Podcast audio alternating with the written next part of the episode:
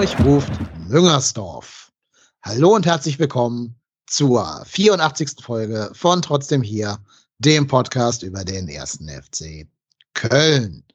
Der FC verliert in einem Spiel, das zwei Hälften hat, die man kaum zusammenbringen kann in ein Spiel, mit 1 zu 4 gegen den FC Bayern München.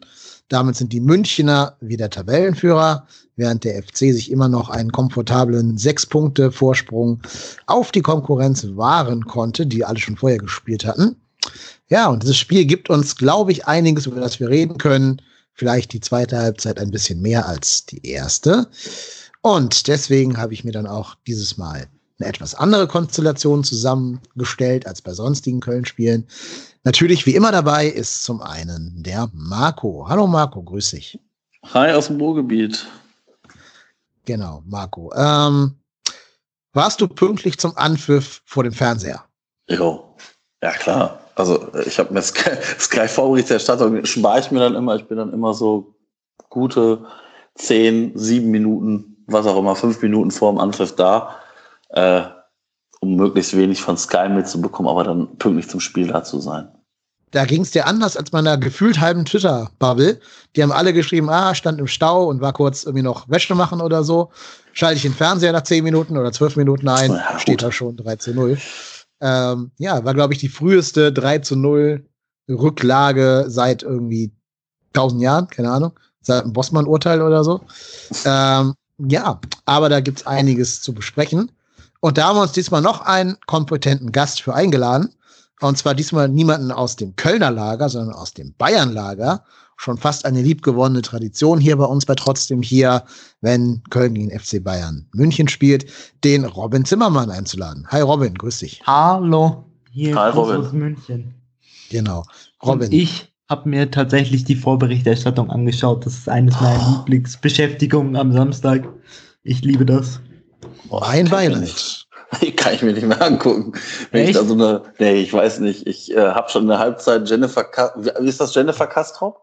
Ja, die Jessica, Jessica, Jessica Lippertz. Jessica Lippertz. Heißt sie nicht mehr Kastrop? Nee, ah, Lippertz, okay. jetzt geheiratet anscheinend. Ah, okay. Ja, ähm, herzlichen Glückwunsch zur, zur Vermählung, aber ernsthaft, die kann ich mir nicht geben. Das ist sowas von dummes Gelaber die hat, glaube ich, ernsthaft weniger Fußballwissen als meine Frau.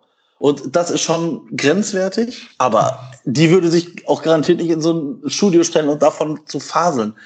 Also, boah, nee, kann ich mir nicht geben. Ich musste in der Halbzeitanalyse musste ich das, äh, musste ich auch den Raum verlassen, weil ich sonst, glaube ich, in den Fernseher reingeschlagen hätte. Also, boah. Ich will ihm jetzt nicht vorweggreifen, aber ich fand in dieser Halbzeit auch den äh, Zettel Ewald sehr, sehr schwach. Ja. Also dafür, ja. dass der eigentlich ein Mann mit Fußball-Sachverstand ist und ja auch Köln kennen sollte, ähm, ja, fand ich ihn sehr plakativ. Das, am Ende war er besser in dieser Nachberichtserstattung dann nach dem Spiel. Aber das war schon sehr, sehr boulevardesk, was er da rausgehauen hat. Da hätte er auch gut in den Doppelpass äh, mitgepasst. Und apropos Doppelpass, gefühlt hat mein komplettes Twitter-Bubble-Wesen den Doppelpass geguckt, weil der Max vom Rasenfunk da war. Habt ihr das auch über euch ergehen lassen? Ich, ich habe zu spät, ich habe zu spät erfahren, dass der Max da ist. Ich habe es irgendwie gar nicht gepeilt, weil irgendwie letzte Woche, ich auch nicht so richtig aktiv auf Twitter war, äh, weil beruflich sehr eingespannt. Aber äh, ich hab's, äh, wollte es mir dann im Nachgang angucken und habe gedacht so, ah nee, also Doppelpass im Nachgang angucken, puh, das ist auch schon harte Kost. Ich habe es dann sein lassen. Bei mir war es tatsächlich genauso, aber ich muss auch irgendwie zugeben, äh, dass ich von einer Personalie im Doppelpass überhaupt kein Fan bin und ich diese Personalien mir nicht anhören kann.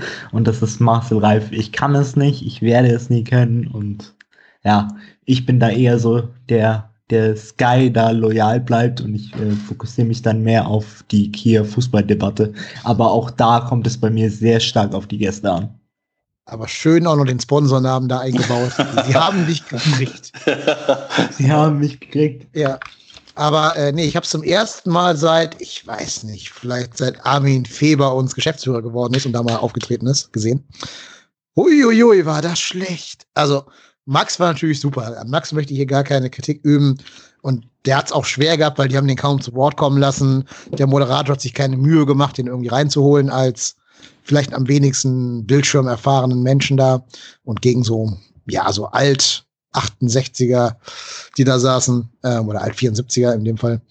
Also war schwer für Max, aber ich finde das sehr gut gemacht. Er hat einmal sogar tatsächlich, ähm, ich glaube sogar Marcel Reif korrigiert, der den falschen Spielernamen genannt hat.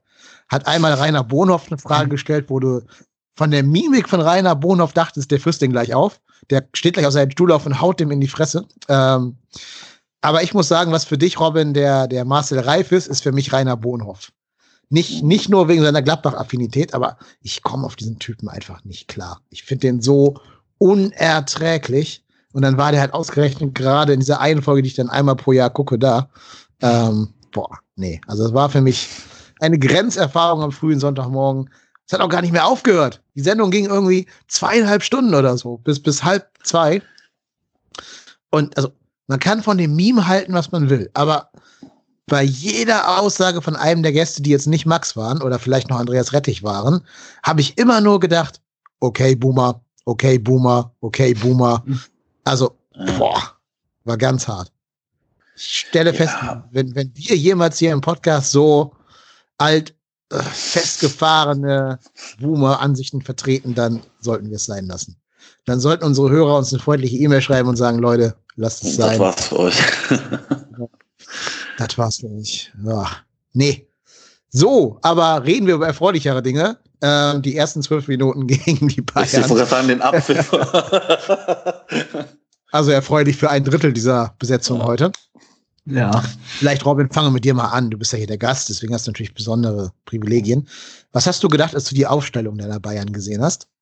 Also ich fand eigentlich wie erwartet, ich hatte nur die kleine Hoffnung, dass jetzt auch insbesondere nachdem Lukas Hernandez schon gegen Leipzig eingewechselt wurde, dass man ähm, Boateng mal wieder rausnimmt, insbesondere weil er auch schon vier gelbe Karten hatte und man da eben nicht die fünfte eigentlich riskieren wollte.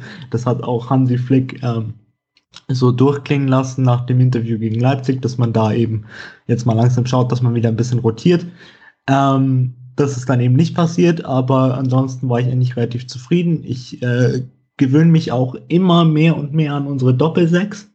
Auch wenn ich am Anfang sagen muss, dass sie ein bisschen wackelig war, weil sie sich erstmal einspielen sollte. Und ich war bis vor zwei Wochen kein wirklich großer Fan von Kimmich auf der 6, aber dann hat das gegen Leipzig sehr gut gemacht und auch gegen Köln, wie ich finde, mal wieder sehr gut gemacht. Also ich muss sagen, auch die Personalie Müller hinter Lewandowski, da wo er hingehört, hat man dann auch gesehen in den ersten zwölf Minuten, dass das gepasst hat. Äh, das hat mir sehr, sehr gut gefallen. Mhm. Ich habe die Aufstellung gesehen und gedacht, oh, oh, das könnte bitter werden für uns. Ähm, du hast es gerade schon ein bisschen angedeutet. Müller hinter den Spitzen finde ich seine Paradeposition. Und als ich gesehen habe, dass der da spielen würde, habe ich mir schon gedacht, dass das für unsere Mannschaft schwer werden würde, weil ich immer noch finde, egal was man von Thomas Müller hält, hinter den Spitzen ist er für mich noch, ja, zumindest erhobene Bundesliga-Klasse. Und ich denke, das hat er diesem Spieler auch komplett bewiesen. Also ja. wie der Situation teilweise antizipiert oder auch einfach kreiert, die vorher gar nicht existieren, ähm, finde ich wirklich aller Ehren wert. Da muss ich auch fast sagen, ich verstehe nicht, warum der nicht mehr Nationalmannschaft spielt. Ähm, trotz Verjüngung und allem drum und dran. Ich glaube, so ein, zwei Lieder, die ein bisschen erfahrener sind, brauchst du schon noch. Hier ist aber ein anderes Thema. Naja, jedenfalls für uns hat sich nicht viel geändert. Also die erwartbare Aufstellung, würde ich sagen. Jetzt keine Überraschung. Ähm, war vielleicht klar, dass Thielmann nicht spielen würde und Drexler wieder spielen würde. Also genau die Mannschaft, die schon gegen Freiburg gewonnen hat, wurde ins Rennen geschickt. Ja, und dann eigentlich, ne, ich würde fast sagen, typisches FC-Spiel du gibst dem Gegner halt nach wenigen Sekunden oder Minuten die erste Chance. Und manche Gegner nutzen sie, andere nicht. Und ihr als Bayern habt die eben sofort genutzt. Ja. Das genau. 1-0, wie hast du das erlebt? Das 1-0 war ja das äh, Tor von Robert Lewandowski, als Müller ihn mal wieder in Müller-Manier, wie ich so gerne sage, Müller ist für mich der Spieler, von dem ich bis heute noch nicht weiß, wie er Profi wurde aber er wurde es irgendwie. Und, ähm, und ähm, ich muss sagen, dass für mich dieses Tor ein bisschen unerwartet kam. Also es war sehr plötzlich, ich glaube, es war nach einem Einwurf, dann Pass auf Müller und Müller dann eben auf Lewandowski weiter. Ähm, ich hatte kurz das Gefühl, dass eben äh, Lewandowski den nicht machen würde, weil er auch in letzten paar Spielen für mich so zwei, drei Chancen, die er normalerweise macht, äh, nicht gemacht hat. Deswegen dachte ich, dass der vielleicht nicht geht.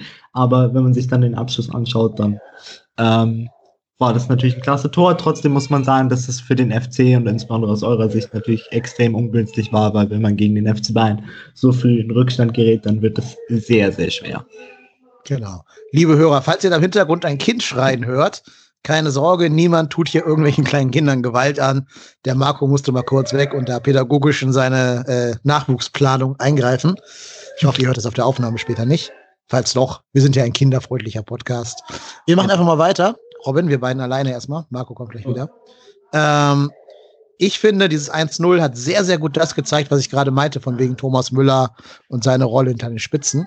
Ich habe mir das Spiel gerade nochmal im Real Life angeguckt, also zumindest die wichtigen Szenen. Ja. Also in der ersten Halbzeit halt die ersten zwölf Minuten und dann habe ich die zweite Halbzeit angemacht. Aber ähm, das war so ein Fall, so vier Kölner stehen um Thomas Müller rum. Der steht nah am Innenverteidiger dran, an Bornau. Alle, alle zeigen sogar noch und sagen, deck den, deck den, deck den. Und Müller schafft das irgendwie, sich so gekonnt in diesen Zwischenlinienraum fallen zu lassen, dass der überhaupt keinen Deckungsschatten mehr hat und alle ihn komplett ignorieren und keiner Zugriff hat. Und dann spielt er eben einen Pass in den Raum, den es vorher gar nicht gab. Lewandowski ja. ist natürlich auch mit allen Wassern gewaschen, startet genau in diesen Raum und kennt ja Thomas Müller jetzt auch schon ein paar Jährchen. Äh, und dann insofern, ja, eigentlich von uns schlecht verteidigt, weil eben keiner Müller deckt, aber von Müller selber die Situation so zu erkennen und auch selber zu kreieren, muss ich schon lobend äh, hervor, hervorheben. Geht gar nicht anders. Ich würde, ich würde, also ich weiß nicht, wie es dir geht, aber ich würde gerne mal für ein Spiel in Müllers Kopf mich einfach reinsetzen und da mal wirklich erforschen, ob er das tatsächlich so will oder ob das alles zufällig passiert. Weil für mich, weil für mich schaut es immer aus, als wäre das reiner Zufall. Ich kann da immer nur hier euren äh, äh Hermann Gerland zitieren. Immer Glück ist Können, ne? Also, ja, weißt du, wenn ja. das einmal gelingt, kannst du ja wirklich sagen, ja, Schwein gehabt. Aber da er das seit irgendwie 15 Jahren oder so auf, auf Weltklasse-Niveau macht, wird da wohl irgendwie Talent mit bei sein.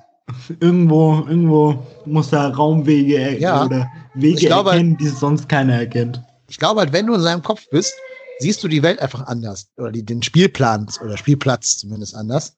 Dann siehst du da halt wirklich äh, Räume, die du als wahrscheinlich normaler Zuschauer vielleicht siehst, weil du eine andere Perspektive hast, weil du ja von oben drauf schaust.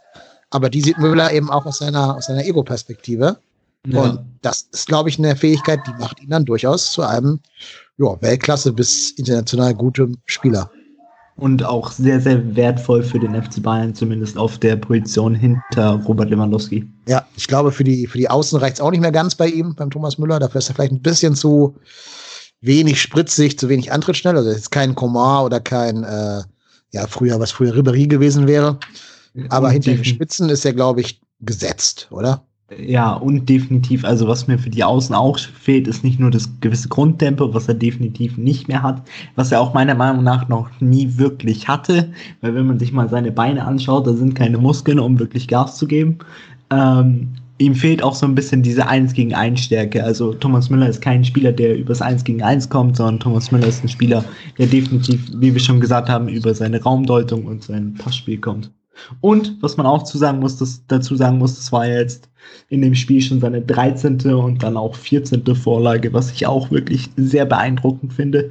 Und für mich tatsächlich etwas überraschend war, zumindest vor, äh, zumindest so erst in den letzten beiden Spielen habe ich mir das tatsächlich so angeschaut. Davor lief er für mich immer so ein bisschen unterm Radar.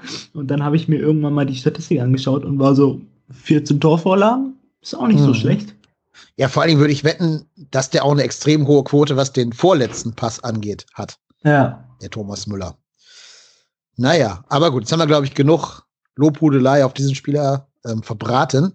Reden wir mal über das 2-0, das ja wirklich wenige Minuten danach gefallen ist. Ich habe, wie gesagt, das Spiel gerade Real Life gesehen. Ähm, jetzt kannst du, Marco, da vielleicht was zu sagen. Kann man dieses Tor irgendwie verteidigen oder ist das einfach Weltklasse? Ja, ich sag mal, wenn man vielleicht einen Tacken bei jedem Pass enger dran ist, kannst du das mit Glück verteidigen, aber das ist natürlich auch schon überragend gespielt. Also ich glaube, das sind genau die Tore, die vielleicht im Idealfall vielleicht Dortmund oder vielleicht im Idealfall Leipzig noch schießt. Ansonsten keiner in dieser Liga, weil das ist ja, da ist ja jeder Pass auf den Millimeter genau. Und ja, das ist schon gut gemacht. Und dann, wie sich dann Commander auch durchsetzt, jo. Das ist natürlich das auch noch ein genau ein bisschen abgefälschter Ding, so dass Schichers da irgendwie sein Bein reinhält, das vom Knie genauso abgefälscht ist, dass Horn auch keine Chance hat.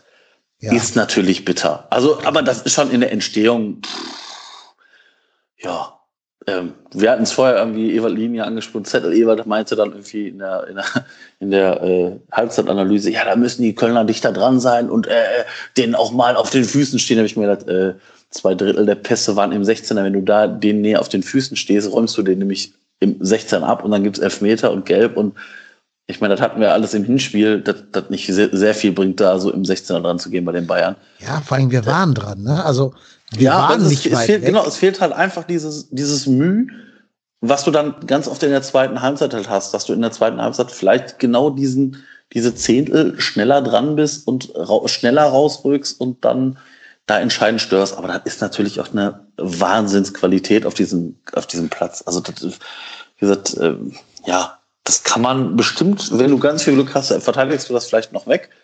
Aber ähm, ich glaube, das ist dann eine Sache von Minuten, weil diese Angriffswellen, die rollen ja dann auch in, in konstanter Form nach vorne. Und nochmal, wir sind der erste FC Köln. Und ähm, ich glaube, ich würde mal vorsichtig behaupten, dass jeder Spieler der Bayern einen Marktwert hat, der, der, der Kader des ersten FC Köln in Gänze zur Verfügung hat. Und auch gehaltsmäßig. Also das ist einfach eine andere, ein anderes Regal, in das man reingrifft wir, wir greifen unten, äh, wo die Billigsachen stehen und der FC Bayern greift halt schön in der Mittellage oder in der obersten schönen Lage rein, ja, die noch ein bisschen gepolstert aus und, und beziehungsweise die gehen in einen ganz anderen Laden. Also wir ja, sind eben. so die, die bei Lidl und Penny und äh, äh, die Bayern lassen sich die Lebensmittel von irgendwie so einem Feinkost-Delikat-Handel äh, nach Hause liefern. So ist es ja, einfach. Das, das muss man dann auch ganz offen und ehrlich sagen. Ja. Also ich glaube auch, das Tor ist durch so viel individuelle Klasse gefallen da kann ich unserer Mannschaft fast keinen Vorwurf machen, außer dass sie halt natürlich schon wieder jetzt in der Anfangsphase ein Spiel im Endeffekt herschenken. Ne? Also eigentlich die letzten, weiß ich gar nicht, fünf Spiele oder so, eint ja alle, dass wir in der ersten, den ersten fünf Minuten überhaupt nie auf dem Platz sind. Und entweder macht der Gegner halt die Chance, die wir ihm anbieten, oder halt nicht. Ja, das also ist Dortmund, richtig. Dortmund macht die halt nach einer Minute, Bayern macht die nach einer Minute, Wolfsburg und, und Freiburg machen die nicht und die Spiele gewinnen dann eben auch, aber ich weiß auch nicht, woran das liegt. Ne? Also man hat das ja wirklich stundenlang thematisiert in irgendwelchen Videositzungen. Du hattest jetzt neun Tage Zeit, die Mannschaft da auf den Punkt hin fit zu trainieren. Aber wir kriegen das irgendwie nicht hin, diese ersten fünf Minuten mal einfach komplett seriös runterzuspielen, ohne irgendwelche Aufreger. Und selbst wenn du den Ball da einfach fünf Minuten hin und her querschiebst, ähm, auch das gelingt uns ja irgendwie nicht. Das, das fasziniert mich. Ja, das ist richtig. Das, was war es dran. Also ja, das ist, ähm, ja, ich weiß auch nicht, woran es liegt. Nee, und dann, also gegen jede Bundesligamannschaft der Welt wird es natürlich schwer, gegen 2-0 anzuspielen. Also gegen Frankfurt hat es ja funktioniert, aber ja, gegen die Bayern mit einem Handicap von 2-0 in Realitas zu starten, ist natürlich besonders bitter. Gerade wenn du anfangen musst aufzumachen, kommen ja noch mehr von diesen Angriffswellen über deren schnelle Außen. Ähm ja, und so gab es noch eine Szene, die für uns vielleicht hätte das Spiel noch irgendwie in der ersten Halbzeit wenden können. Gab noch einen Foul an John Cordoba im Elfmeterraum.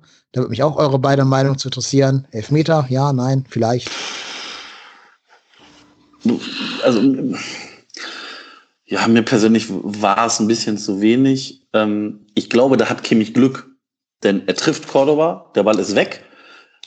Ich glaube, wenn das Spiel, also wenn der Schiedsrichter es ich glaube, anders sieht und ähm, auch Cordoba vielleicht nicht so theatralisch fällt, ähm, kann man darüber nachdenken. Für mich aber kein klarer Elfmeter. Das ist ein Elfmeter, wenn du ganz, ganz viel Pech oder Glück hast, also in dem Fall Pech für die Bayern, Glück für uns, pfeift den Schiedsrichter äh, für einen VAR war es mir eigentlich zu wenig. Hm. Ich stimme, ich stimme da definitiv zu. Ich finde auch, was du richtig gesagt hast, war die äh, Tatsache, dass er ein bisschen zu theatralisch gefallen ist. Ich glaube, ja. daran hat Felix Zweier dann auch ein bisschen festgemacht, so, okay, wenn ich ihm jetzt hier den Elfmeter gebe, dann wissen wir, wie die weitere Linie des genau. Spiels verlaufen wird. Und ich glaube, da wollte er sich einfach ein bisschen selber schützen und sagen, so, Nein, also es kann sein, in einem anderen Spiel und mit einem anderen Schiedsrichter kriegst du den Elfmeter, aber so wie John Cordoba gefallen ist, hat man schon sehr gesehen, dass er den Elfmeter ja, haben wollte. wollte. genau. Trotzdem ja. kann man auch sagen, dass Kimmich in der Situation ein bisschen unglücklich aussah und definitiv auch ein bisschen Glück hatte. Mhm. Gut, dass ihr das Wort Theatralik hier reinschmeißt, weil genau dieses Wort steht auch in meinen Sendungsvorbereitungen. Ich habe hier genau geschrieben, Elfmeter Cordoba, Fragezeichen, Theatralik, Ausrufezeichen. Und ich finde das auch nicht zum ersten Mal, dass er da so sehr spektakulär abhebt. Ich weiß gar nicht, ob schon mal Elfmeter gegen Cordoba gepfiffen wurde. Äh, Marco, hast du es gerade auf dem Schirm? Boah, ich glaube, haben wir überhaupt schon einen, also hatten wir überhaupt schon einen Elfmeter diese Saison? Ich glaube nicht, ne? Also ich kann mich, ich kann mich, jetzt, nee. ich kann mich, ich kann mich jetzt nicht daran erinnern, dass wir überhaupt schon Elfmeter bekommen haben, obwohl uns diverse zugestanden hätten, aber ähm, äh, nö, also ich, wie gesagt, ich kann mich jetzt nicht an einen Elfmeter für uns überhaupt äh, erinnern. Und das überrascht mich schon, weil Cordoba ist ja doch einer der meistgefaulten Spieler der Liga, so gefühlt. Ähm, aber ich glaube halt, diese ganze Körpersprache beim Fallen ist einer, auf die Schiedsrichter komplett allergisch reagieren hier in Deutschland. Ja. Ähm, und die dann eben sagen, na Junge, wenn du da so viel draus machst, aus so einem kleinen Kontakt, das pfeife ich nie. Ja. Dabei ja der Kontakt an sich wahrscheinlich schon, ja, zumindest den, den Schiedsrichter zum Nachdenken bringen können. Ja, ja, ja. Ja, also ich habe gerade nochmal nachgeguckt, wir haben wirklich noch keinen Elfmeter bekommen. Ja, und ich bin auch, ich bin auch der Meinung, dass man in der Szene hätte man auch, also VAR hätte zumindest da mal nachschauen können. Ja, also der VAR hätte dann kommen müssen, wenn Zweier sagt, er hat nicht gesehen, dass da ein Körperkontakt vorlag und das rein als Schwalbe bewertet hat. Ja. Hat er scheinbar nicht, dann hätte er gelb geben müssen gegen Cordoba. Ja. Ähm, Wäre eine bittere gelbe Karte gewesen, weil die fünfte aber ähm, anscheinend hat er den Kontakt gesehen und eben nicht bewertet als, als strafstoßwürdig. Und dann kann der VR da ja nichts mehr machen.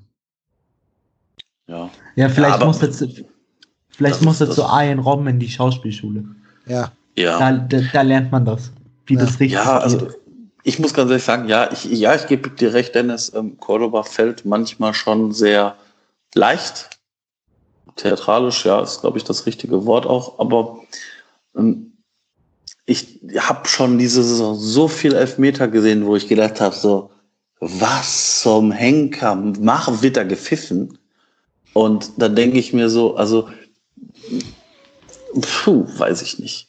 Mhm. Also, ich, ich muss ganz ehrlich sagen, ich finde sowieso die Linie der Schiedsrichter nicht immer einleuchtend, was auch so Handspiele, also es ist jetzt, betrifft jetzt nicht das Spiel, aber auch so, so Handspiele im Strafraum dann werden da, also ich sage jetzt mal vorsichtig gesagt, diese, dieses Handspiel, ich weiß gar nicht mehr, wie der Mainzer hieß, äh, von uns in der Hinrunde, der drei Meter zum Ball Platz hat, den Arm, ich sage jetzt mal vorsichtig, drei Meter von sich wegstreckt, den Ball da voll gegenkriegt und dann jetzt, ich sag mal, diesen Elfmeter, kein Elfmeter und dann äh, den, den Elfmeter der Hoffenheimer jetzt gegen Wolfsburg, da springt der Wekos in der Mauer und kriegt den da wirklich, den, hat den Arm an seiner Brust liegen und kriegt den Ball dagegen und es wird als Handelfmeter gewiffen. Ja. ja, ey, sorry. Also da, diese ganze Linie passt einfach null, null. Ja. Also ich bin grundsätzlich kein Freund des VRs, wie er aktuell durchgeführt wird, weil dafür ist es mir einfach nicht, nicht griffig genug.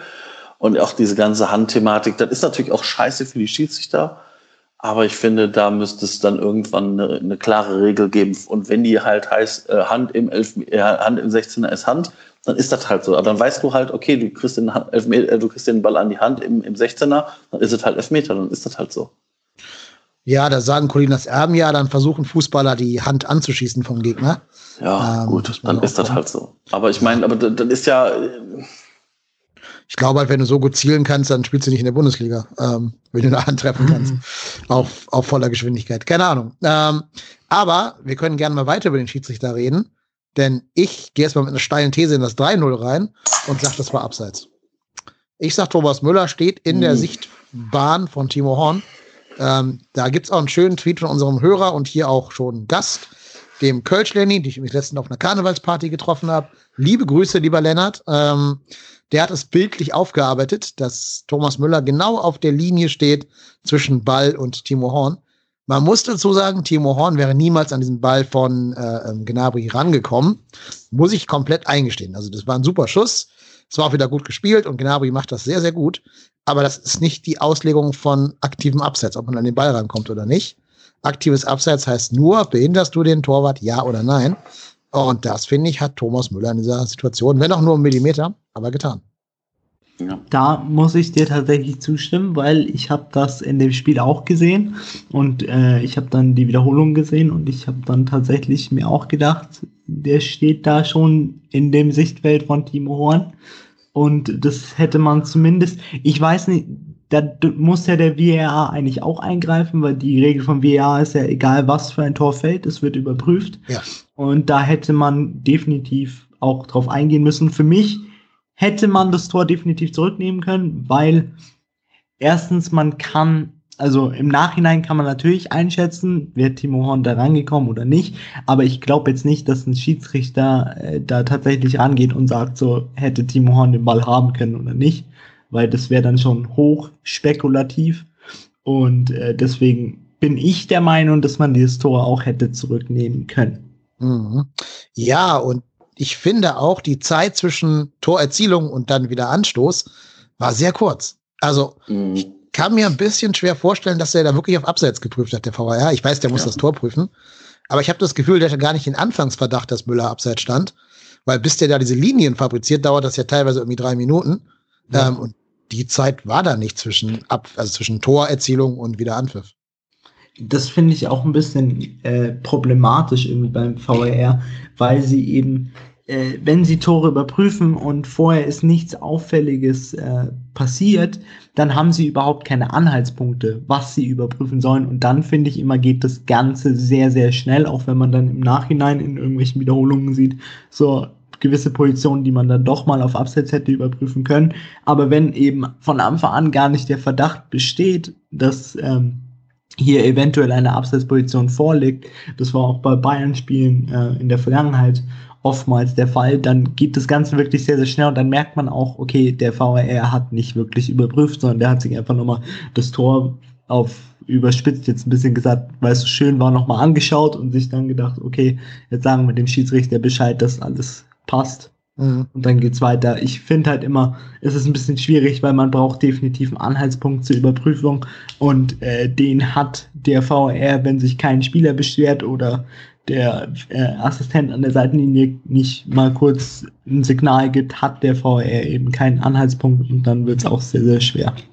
Ja, ne, deswegen muss man als Spieler eigentlich immer pauschal beschweren, also diesen Manuel Neuer Reklamierarm pauschal in die Luft reißen, damit genau. da irgendwas kontrolliert wird.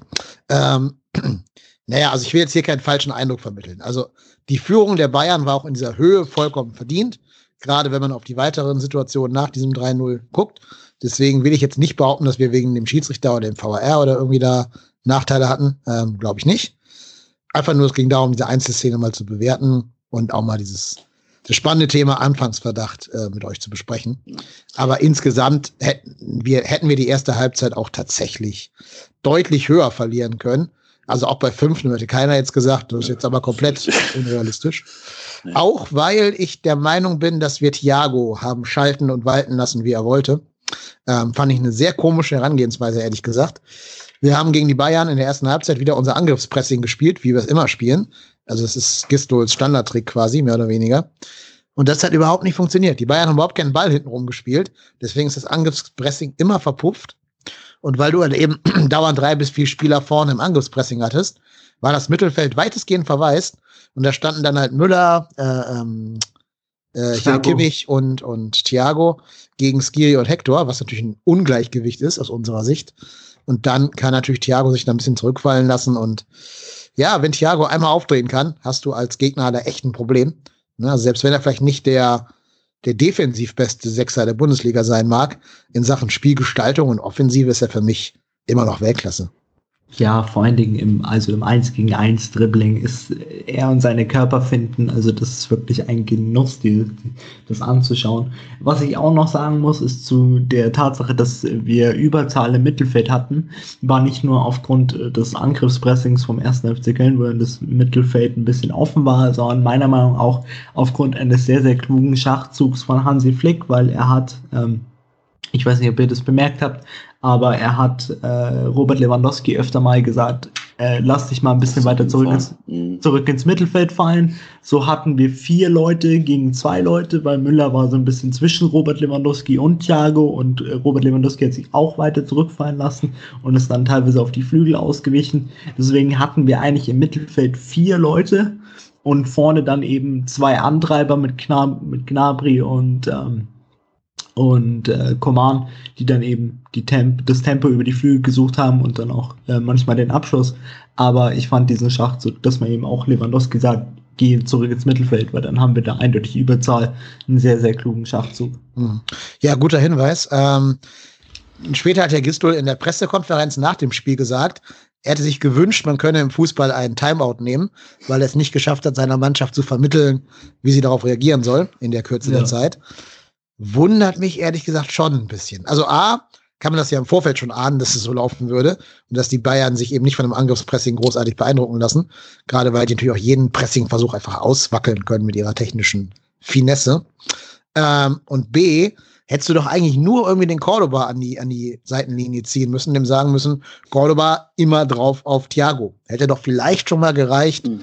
um zumindest dessen Kreise ein bisschen, bisschen einzuschränken. Plus das Duell Cordoba gegen äh, Thiago hätte ich sehr gerne gesehen, weil das ja ein körperliches Mismatch gewesen wäre zu unseren Gunsten. Ähm, stattdessen wurde Uth ein bisschen zurückgezogen, dann nach dem 3-0, um das Schlimmste zu verhindern jetzt in der ersten Halbzeit.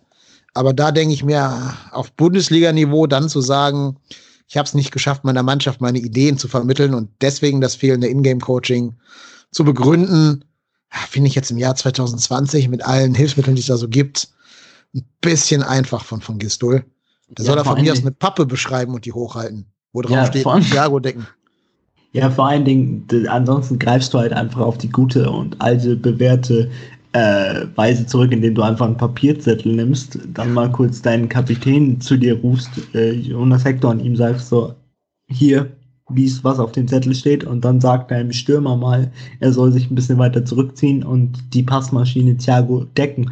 Weil ich finde nach wie vor, wenn du den FC Bayern schlagen willst, dann musst du ihn da treffen, wo es richtig weh tut. Und du triffst den FC Bayern da, wenn du seinen Spielmacher aus dem Spiel nimmst. Und das geht mit 1 zu 1 Deckung oder eben mit so einem, wie du schon gesagt hast, körperlichen Mismatch mit Thiago gegen Cordoba, weil ich glaube auch, dass Cordoba jetzt schon eben diese Raffiniertheit hat, auch seinen Körper zu benutzen und dann auch Thiago hätte auf jeden Fall vor Auf Aufgaben stellen können und dann hätte sich der FC Bayern auch schwerer getan, vor allen Dingen, weil ich eben finde, wenn man jetzt nochmal auf die Doppelsechs eingeht, dass Kimmich für mich diese, äh, diese Spielaufbau Ideen und auch Fähigkeiten, die Thiago hat, hat er definitiv nicht. Von daher, wenn eben das passiert hätte, äh, wäre, dann hätte das auch anders ausgehen können. Mhm. Ja, genau. Bin ich ganz bei dir. Dann kam die Ding ja schon gegen Dortmund bei uns in die Hose gegangen ist. Ne? Also das hatte, hatten wir auch schon gegen Dortmund, dass äh, wir im Spiel umgestellt haben. Und dann ist dieser Zettel über Hector zu diversen Stationen bei uns gewandert und in der Zeit hat Dortmund, glaube ich, auch ja. noch mindestens ein Tor gemacht. Ja, und ich glaube halt einfach, und ich glaube halt einfach, das meinte Gistol. Ich glaube, dann ging es halt einfach zu schnell. Wenn du natürlich da, ich sag mal, zwei Situationen hast, wo du dir ein oder zwei Spieler mal zu dir rufen kannst, weiß ich, Verletzungsunterbrechung, Einwurf, Abschlag, keine Ahnung was, da kannst du das machen. Aber ich glaube, das Spiel ist ja, das haben die beiden natürlich auch gut gemacht, natürlich auch schnell gemacht. Dann hast du halt, also du, ich meine, ganz ehrlich, in diesem Stadion, es ist ja nicht so, ich spiele ja nicht äh, in Hoffenheim, wo du reinrufen kannst und das hört jemand. Also ja. na, akustisch einfach. Und ich glaube halt einfach, das ist, ähm, ist dann halt natürlich dann einfach schwierig, weil ich glaube, dann erreichst du auch nicht jeden Spieler auf diesem Feld. Und bis da, also bis das auch der, alle im Team umsetzen, dann können durchaus mal vielleicht auch drei, vier Minuten vergehen und das reicht den Bayern dann, das haben wir ja gesehen, dann einfach auch aus, um, um uns dann halt dann auch so Schachmatt zu setzen. Vielleicht hatte, Bitte? Vielleicht hat er ja tatsächlich auch äh, den Zeitpunkt zwischen der dritten und fünften Minute gemeint, wo er Bayern das 1-0 geschossen ja, genau. hat und, da, und dann wollte das Ganze eben umstellen und dann ging es halt wirklich wieder so schnell, dass sie halt nicht reagieren konnten oder sich nicht, zumindest nicht darauf einstellen konnten. Denkbar. Vielleicht musst du demnächst irgendwie eine Handyverbindung zu Michael Trippel aufrechterhalten und dann durch die Stadionlautsprecher auf Spanisch durchsagen, John, nach hinten. Genau. Ja, aber das, auch das hätte Thiago wahrscheinlich verstanden, leider. Ja. Ähm, gut, aber jetzt ja, kommt leider. hätte dem aber der Angstschweiß auf der Stirn gestanden. Stell, äh, also ernsthaft, stell dir mal bitte vor, du bist Thiago und dann kommt John Cordoba an. Der frisst dich doch auf. Ich möchte Der niemand frisst auch Thomas Müller noch mit einem Haps ich auf. möchte niemand sein, wenn John Cordoba auf mich zukommt. Boah. Egal. Also, da hätte ich aber schon äh, kurz Bange, ja. ja, ich, Ich meine, der hat auch noch ein gewisses Grundtempo, das ist dann auch schlimmer. Ja. ich möchte weit, weit weg sein, zuckt der auf auf mich zuläuft. Das möchte ich nie erleben. Das ist wie so ein, wie ich habe mal gehört im, im, NF in der NFL, wenn ein Footballspieler dich im vollen Lauf rammt, in seinen 130 Kilo, was sie wiegen werden, keine Ahnung, ist das vom Aufprall her so, als wenn dich ein äh, 3,5 Tonner rammen würde. Von der Aufprall. Ja. Also Ja, dem sind die ausgesetzt. Und das wird bei einem Cordoba halt nicht viel anders sein. Der wiegt natürlich ein bisschen weniger als so ein Footballer, aber das wird immer noch so ein, was weiß ich, ein guter Ford Focus sein oder so, der dich, der dich da rammt. Also, Mhm. Macht bestimmt keinen Spaß. nee, Nee, wie das gesagt, glaube ich auch nicht. weit weg sein, wenn der Typ jemals mit Geschwindigkeit auf mich zugerannt kommt. Ja. Sollte. Naja, aber dann kam leider eine Szene, die für uns Kölner sehr, sehr schlecht war und auch Langzeitkonsequenzen haben wird. Äh, die Verletzung von Noah Katterbach. Ja, sehr, sehr bitter, ne? vor allen Dingen beim Spielstand von 3-0.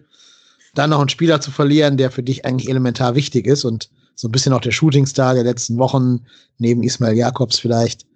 Ja, schon eine sehr bittere Minute, wie ich finde. Man hat jetzt gehört, Bänderverletzung im Sprunggelenk, mindestens vier Wochen Pause, also alles bis zum Derby gegen Gladbach plus ein Spiel später ist wohl eher gelaufen für ihn. Mm, Schade, schade, sehr bitter.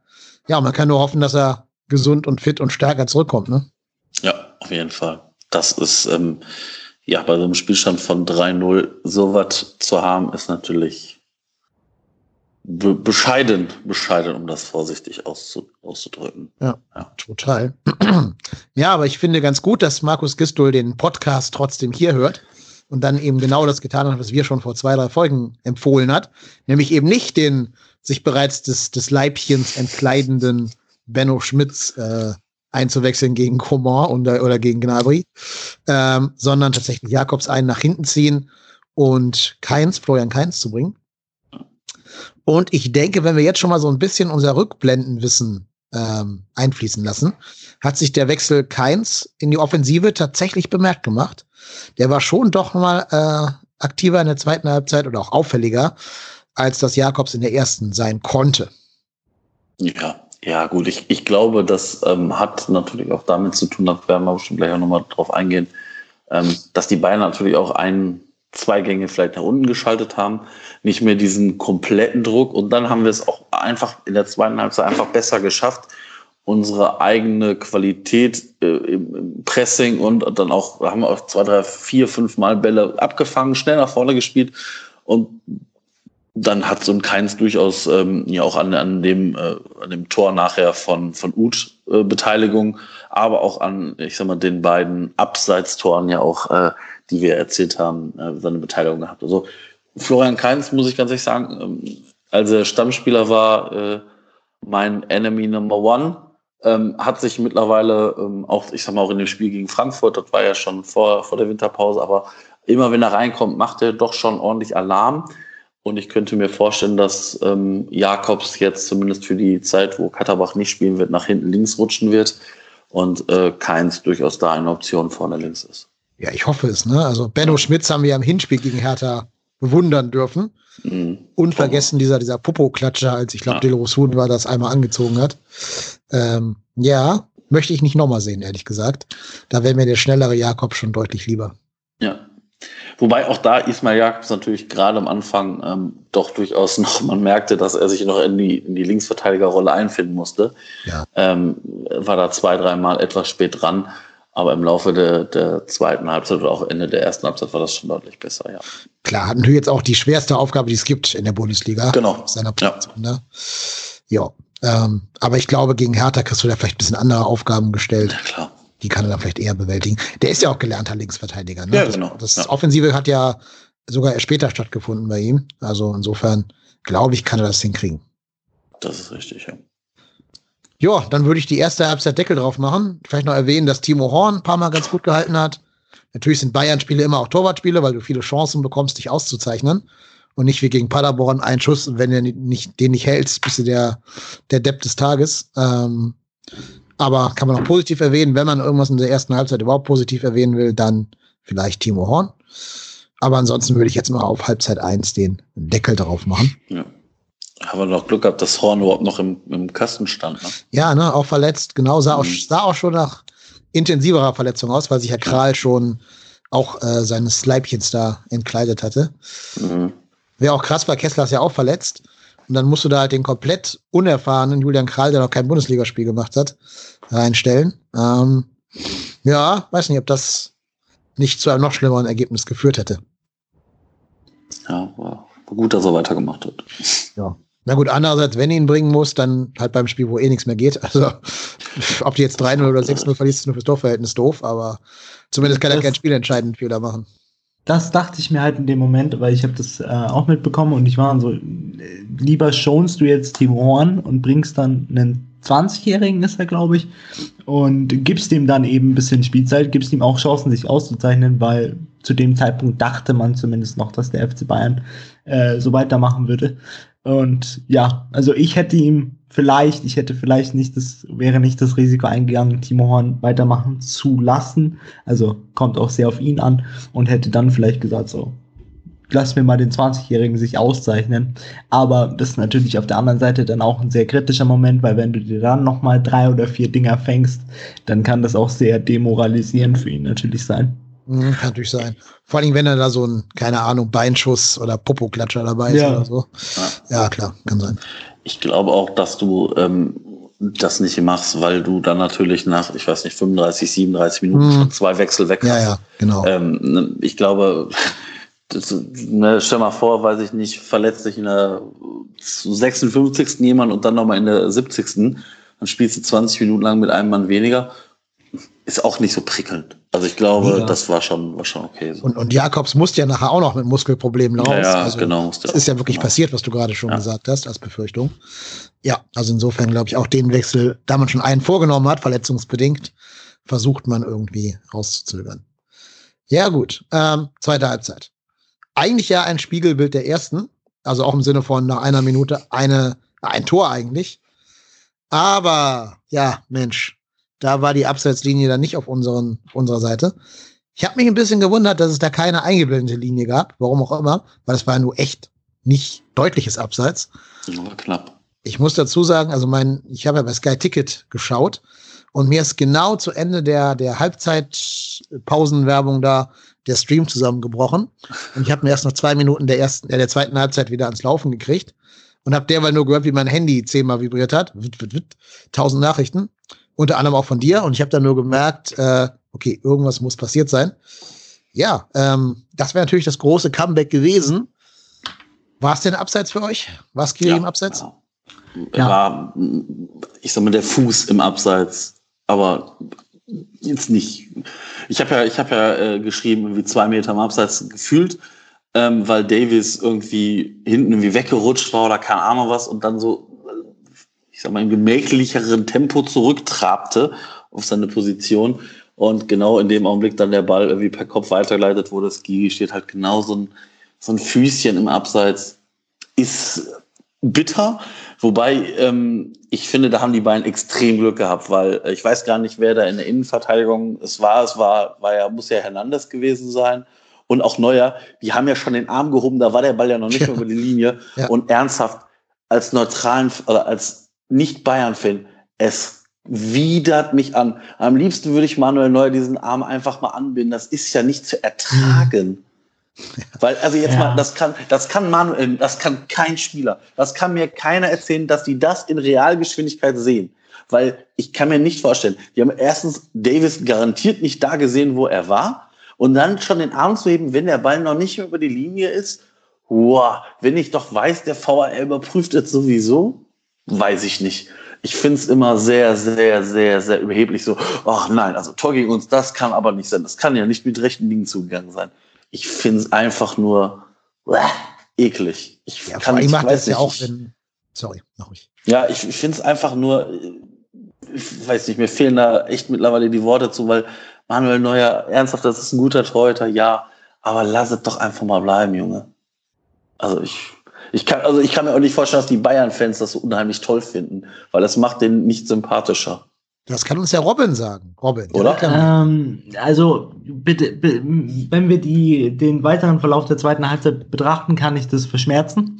äh, weil er hat uns dann doch gerettet, aber ich stimme dir definitiv zu. Also man, ich finde es auch mal ein bisschen kritisch, wenn man dann schon, bevor überhaupt, insbesondere in dem Fall, bevor überhaupt der Ball im Tor ist, dass man dann da schon den Arm hochreißt, reißt, zeugt von einer gewissen Arroganz, also ja. zeugt davon so, yo, ich äh, bekomme normalerweise keine Gegentore, obwohl, wenn wir uns mal unsere Abwehr dieses Jahr anschauen, bekommen wir schon Gegentore und die gehen auch mit rechten Dingen zu.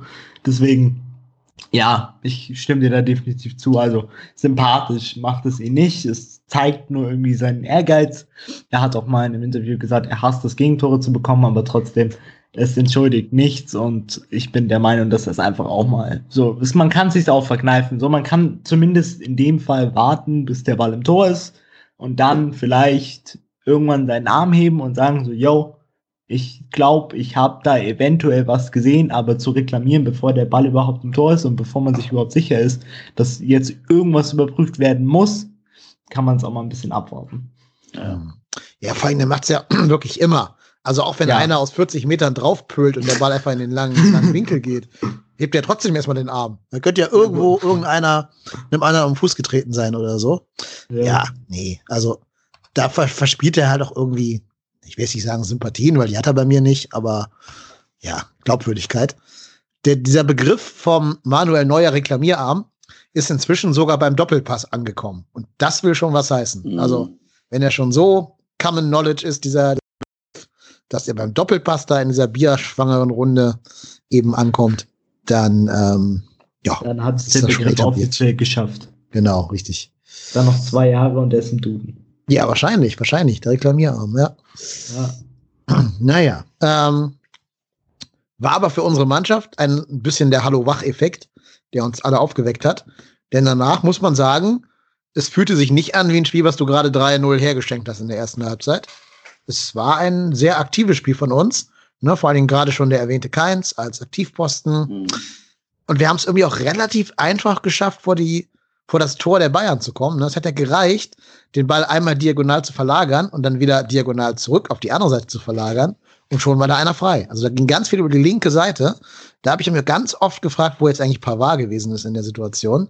Ähm, weil ja Keins, aber auch Uth über links relativ unbedingt da machen konnten, was sie wollten. Ähm, ja, und so ist ja auch das 2-3 gefallen, also das vermeintliche 2-3, was aber auch wieder abseits war, genau wie das 1-3, also stand immer noch 0-3 dahinter. Ja, aber auch das war vielleicht ein bisschen deutlicher als das, äh, das 1 3, was nicht gegeben wurde. Aber auch da wieder komischerweise keine Linie, die eingeblendet wurde. Was mir halt irgendwie wundert, weil sonst blenden die ja doch bei jedem Furz da alles ein. Wahrscheinlich war sie wieder nicht kalibriert oder keine Ahnung was. Aber ja, ja das, also da konnte man zumindest im Standbild ja, ja. erkennen, dass er äh, im Absatz war. Da hat ja auch keiner gejubelt. Also da war ja auch selbst Cordoba klar. Äh, ja, ja. ja, Robin, kannst du mir denn erklären, warum die Kölner in dieser Phase doch relativ einfach vor das Tor der Bayern gekommen sind? Weil wir genau einen Fehler gemacht hatten. Wir haben drei Linksfüße in unserer Verteidigung gehabt. Und äh, man hat eindeutig gemerkt, dass David Alaba sich auf äh, der rechten äh, Innenverteidigerseite nicht wohlfühlt. Man hat auch gemerkt, dass die Kölner eben durch die Chance gleich am Anfang Schwung bekommen haben und Bayern nicht mehr so wirklich den Zugriff bekommen hat, was aber auch so eine Sache ist, die wir jetzt schon ein bisschen länger mit uns rumschleppen. So erste Halbzeit läuft, zweite Halbzeit gar nicht gut. Ähm, und äh, für mich äh, war auch Alfonso Davies relativ blass in der zweiten Halbzeit, was mich tatsächlich überrascht hat. Aber man hat auch gemerkt, dass Lucas Hernandez noch nicht in der Verfassung ist, in der er eigentlich sein sollte für 80 Millionen. Und ähm, ich finde halt eine Abwehr mit drei Linksfüßen, insbesondere zwei Linksfüße in der Innenverteidigung, schränkt dich schon sehr stark ein und macht dich sehr äh, berechenbar. Und das haben die Kölner in Person von John Cordoba, finde ich, und auch äh, Uth in der zweiten Halbzeit sehr gut ausgenutzt. Also insofern vielleicht Wechselfehler, dass man ähm, Hernandez eben für Boateng gebracht hat und nicht für Alaba? Ja, ja, ja. Es wäre, es wäre vielleicht ähm, besser gewesen, jedoch muss man, darf man da auch Hansi Flick meiner Meinung nach keinen Vorwurf machen, weil eben Jerome Boateng aufgrund des Fouls an John Cordoba in der ersten Halbzeit schon, ich glaube, in der 28. Minute oder so gelbe Karte gesehen hat und äh, wer Jerome Boateng kennt, weiß, dass wir da mal ganz schnell ein Problem bekommen können, insbesondere wenn es eben gegen schnelle Stürmer geht dass wenn er da mal ins Laufduell kommt, dann ist es auch meistens so, dass er relativ plump ausschaut und nicht wie ein Ex-Nationalspieler. Deswegen war es schon eigentlich nachvollziehbar, dass er sagt, okay, wir ähm, nehmen Boateng raus. Was ich aber allerdings dann gemacht hätte, ist, ich äh, ziehe Pavard in die Innenverteidigung und äh, stelle äh, David Alaba auf die 6 und spiele Kimmich äh, Rechtsverteidiger, aber ich glaube, das wäre in dem, in der Konstellation etwas zu kompliziert gewesen und ich weiß zumindest, dass äh, Hansi Flick das trainieren lässt, auch David Alaba auf der 6. Allerdings war es für ihn, glaube ich, zu uneingespielt und er wollte auch in der Phase des Spiels wenig riskieren. Hm. Wären vielleicht auch ein paar viele Umstellungen gewesen für ja. einen, einen Wechsel. Ja. Was mir noch aufgefallen ist, die Bayern hatten einfach weniger Spieler vorne in ihrer eigenen Angriffsreihe und haben dadurch viel mehr Bälle hintenrum spielen müssen und damit auch relativ viele Bälle direkt in unser Angriffspressing hineingespielt, was uns natürlich voll in die Karten spielt. Ne? Also wenn du gegen uns einen Ball nach hinten spielst, hast du immer die Gefahr, dass da irgendjemand bei uns gerade dich presst und dir den Ball dann klauen kann. Da haben wir ja genau die Spielertypen, die auf sowas lauern. Cordoba, Uth und Drexler kann das auch sehr gut. Also insofern ähm, haben die Bayern uns da auch ein bisschen in die Karten gespielt. Was uns auch vielleicht in die Karten gespielt hat, aber da musst du jetzt, Robin, als Bayern-Experte ran. Der Wechsel Tolisso für Kimmich hat auch nicht gerade zur weiteren Dominanz der Bayern beigetragen, oder? Definitiv nicht. Also für mich ist Corentin Tolisso, ich äh, hätte nie gedacht, dass ich das mal sagen würde, aber ich will Renato Sanchez wieder haben. ähm, ich muss dazu sagen, für manche von euch, die jetzt den Podcast hören, das mich vielleicht noch nie gehört haben, ich war damals ein absoluter, also für mich war ähm, Renato Sanchez äh, Feind Nummer eins. Aber jetzt, wenn man mittlerweile sieht, wie Corentin so spielt, also für mich ist er ein reiner Unsicherheitsfaktor in unserem Mittelfeld. Auch bezeichnend für seine für seine komplette zweite Halbzeit gegen Köln war zum Beispiel, ich weiß nicht, ob ihr euch daran noch dran erinnert, an diesen Fernschuss, den er losgelassen hat, aus sage und schreibe 35 ja, Meter. Goal. 35 Meter, wo ich mir gedacht mhm. habe, der kannst du ihn doch gleich zu Timo Horn zurückspielen und ihm einfach beigeben und sagen, viel Spaß damit. Also, es war wirklich ein reiner Unsicherheitsfaktor. Das finde ich auch so das einzige, was ich an Hansi Flick ein bisschen bemänge in dem Spiel, ist, dass er eben sagt, okay, es steht 3-0, so, und jetzt lassen wir den Mann mal ein bisschen ran, damit er auch ein bisschen Spielpraxis bekommt, obwohl er auch eigentlich weiß, so, das ist ein reiner Unsicherheitsfaktor im Mittelfeld.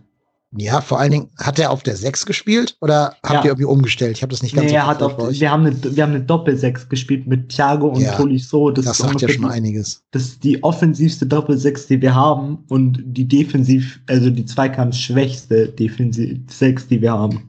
Ja, ähm, vor allen Dingen, ich finde, wenn du Tolisso bringst, dann musst du halt ein Dreier-Mittelfeld haben. Einen tiefen Sechser und zwei Achter davor, von denen eben Tolisso einer ist. Ja. Aber Doppel sechs, wie du gerade schon gesagt hast, Thiago und Tolisso ist schon luftig. Also gerade auch gegen Köln, die ja vielleicht nicht jetzt so die ganz obere Güteklasse sind, aber zumindest wissen, wie sie vors Tor kommen. Ja, vor allen Dingen bin ich, vor allem bin ich der Meinung, dass man einfach in der Phase des Spiels hätte merken müssen, dass die Kölner stärker werden und dann anstatt äh, das Mittelfeld zu stabilisieren, vielleicht noch mit einem dritten Mann, indem man Goretzka bringt und äh, dann eben das klassische Dreier-Mittelfeld formt mit äh, Thiago und Goretzka auf der 8 und Kimmich auf der 6, um da dann definitiv äh, Stabilität reinzubekommen, verstehe ich es eben nicht, wie man unseren einzigen tatsächlichen Sechser mit Kimmich rausnimmt und dann einen Achter bis Zehner bringt mit äh, Tolisso. Mhm. Ja, vielleicht ist das auch tatsächlich, da haben wir schon damals bei deiner, bei deinem Hinrunden-Gastspiel bei uns drüber gesprochen. So die größte Lücke im Bayern-Kader. Ähm, dass man einfach keinen Spieler auf der Bank hat, gerade jetzt in Verletzung von Martinez, aber ich glaube auch der hat seinen Zenit überschritten. Also keinen Spieler bringen kann, der über die nötige Klasse und Erfahrung verfügt, so ein Spiel dann auch komplett tot zu machen. Den du auf die tiefe Sechs stellen kannst und dann sagen kann, ja, pff, hier brennt jetzt nichts mehr an, Freunde. Ihr könnt es gerne versuchen, aber halt nicht mit mir. Den, diesen Spieler hatten wir in Arturo Vidal, aber den haben wir abgegeben und ich gebe dir definitiv recht. Also wir haben keinen Spieler, wo ich sage, okay, jetzt geht es nur noch um Kampf und jetzt geht es darum, diese drei Punkte sicher nach Hause zu fahren und zu sagen, yo, weiter als 40, 30 Meter vor unser Tor kommt er nicht mehr. Den Spieler haben wir definitiv nicht. Und den werden wir auch nicht haben, wenn Javi Martinez zurückkommt, weil für mich Javi Martinez einfach weder dieses defensive Stellungsspiel auf der 6 hat, auf, in der Innenverteidigerposition hat er es, aber was ihm sowohl auf der 6 als auch in der Innenverteidigerposition extrem fehlt, ist natürlich das Tempo und das äh, jetzt, wo man auch merkt, dass einfach der Fußball in der Bundesliga immer schneller wird, wird, das wird ihm nicht so wirklich gut tun und da wird er auch seine Grenzen aufgezeigt bekommen. Glaubst du, man hält die Position bewusst frei für Adrian Fein, um dem keinen gestandenen Spieler vor die Nase zu setzen, wenn der im Sommer zurückkommt? Ja, bin ich eindeutig dafür, weil, aber bin ich der Meinung, weil man auch äh, durch gewisse Interviews von Karl-Heinz Rummenigge rausgehört hat, dass er schon sehr, sehr viel auf den Spieler hält und auch ein äh, Hermann Gerland ist ein sehr, sehr großer Verfechter von ihm. Auch wenn man sieht, was er beim HSV leistet, also er ist wirklich kein schlechter. Trotzdem bin ich da immer ein bisschen vorsichtig, weil wir hatten im Sommer definitiv die Chance, uns einen Sechser zu holen, was wir meiner Meinung nach nach wie vor hätten machen sollen. Und ich bin mir halt da nicht ganz so sicher, weil meiner Meinung nach ist besteht schon nochmal ein ganz, ganz großer Unterschied zwischen der ersten Bundesliga und der zweiten Bundesliga. Und ob er eben genauso performt, wie er es gerade beim HSV tut, bin ich mir nicht ganz so sicher. Mhm. Das siehst du auch gut bei unseren Spielern, die sich alle erstmal akklimatisieren mussten, weil die alle noch keine Bundesliga gespielt hatten. Teilweise, die meisten nicht. Also eine Hinrunde brauchst du mindestens, wenn du regelmäßig spielst. Wenn du nur selten zum Einsatz kommst, natürlich dann umso mehr. Aber gehen wir mal zurück in das aktuelle Spielgeschehen. Also Leider kein 1-3, leider auch kein 2-3, weil beides mal abseits. Ähm, ja, und dann fiel eigentlich so ein bisschen gegen den Spielverlauf das 0 zu 4 für die Bayern. Ähm, eigentlich auch ein bisschen, ja, wie soll ich sagen, also erstmal gegen den Spielverlauf, habe ich schon gesagt, aber auch ein bisschen glücklich, weil so viel kam bis dahin von den Bayern ehrlich gesagt jetzt nicht. Und ich finde auch da wieder, ne, Diskussion, Schiedsrichter und so, der wird schon sehr hart körperlich angegangen, der Zichos von Pavard, bevor er dann den Ball querspielen kann. Also hätte man auch, glaube ich, wegpfeifen können.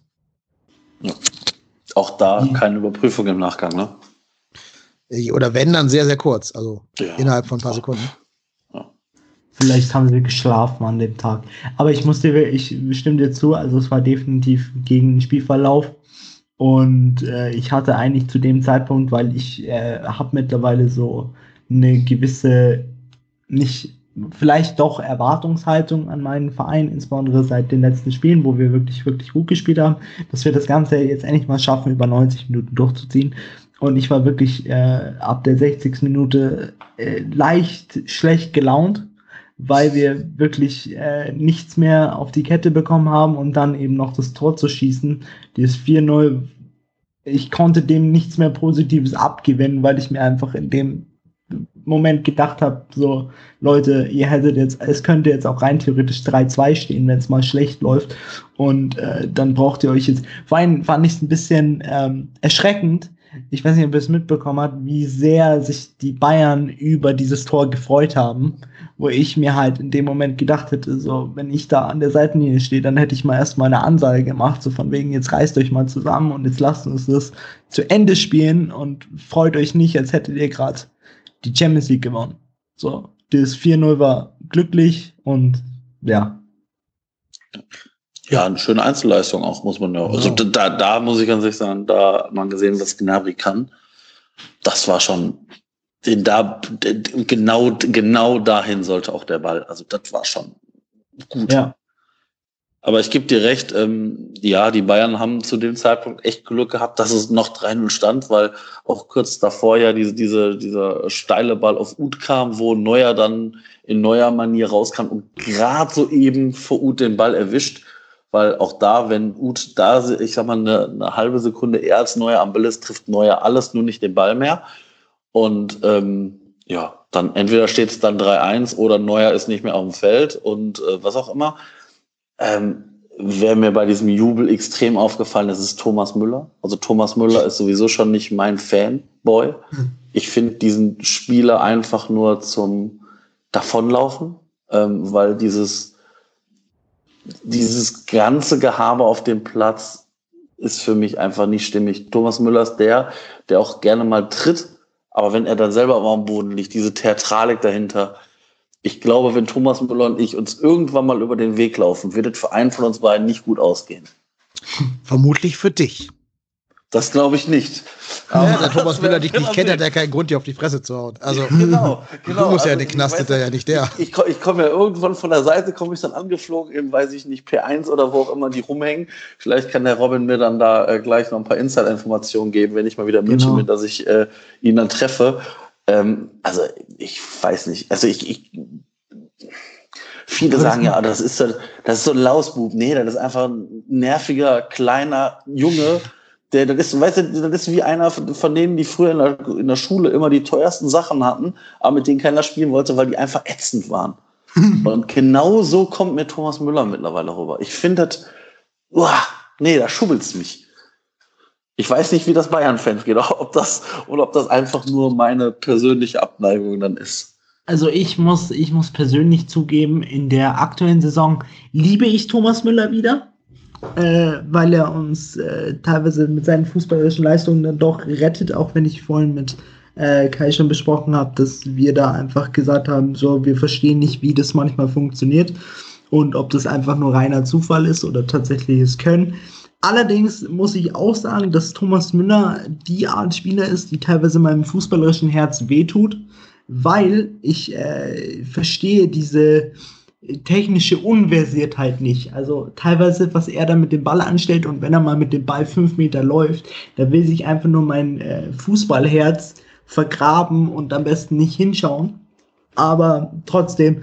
Und ähm, zu dem Lausbub-Gehabe, ja, also es ist manchmal ein bisschen übertrieben, finde ich, auch mit der Theatralik, da hast du definitiv auch recht. Äh, ich finde, das ist so eine Angewohnheit von jedem Bayern-Spieler. Ich glaube, das haben sie irgendwann mal von Ian Robben gelernt. So nach dem Motto, wenn er das kann, können wir das auch. Ähm, allerdings muss ich sagen, dass Thomas Müller auch für uns ein sehr, sehr wichtiger Spieler ist, in dem Sinne, dass er eine Identifikationsfigur ist und dass er auch tatsächlich mal der einzige Spieler ist, der auch in Interviews mal tatsächlich Klartext redet, auch wenn es mal nicht so gut läuft. Ja, können wir, glaube ich, so stehen lassen. Ähm, es gab noch einige andere Szenen, die wir noch ganz kurz anreißen können.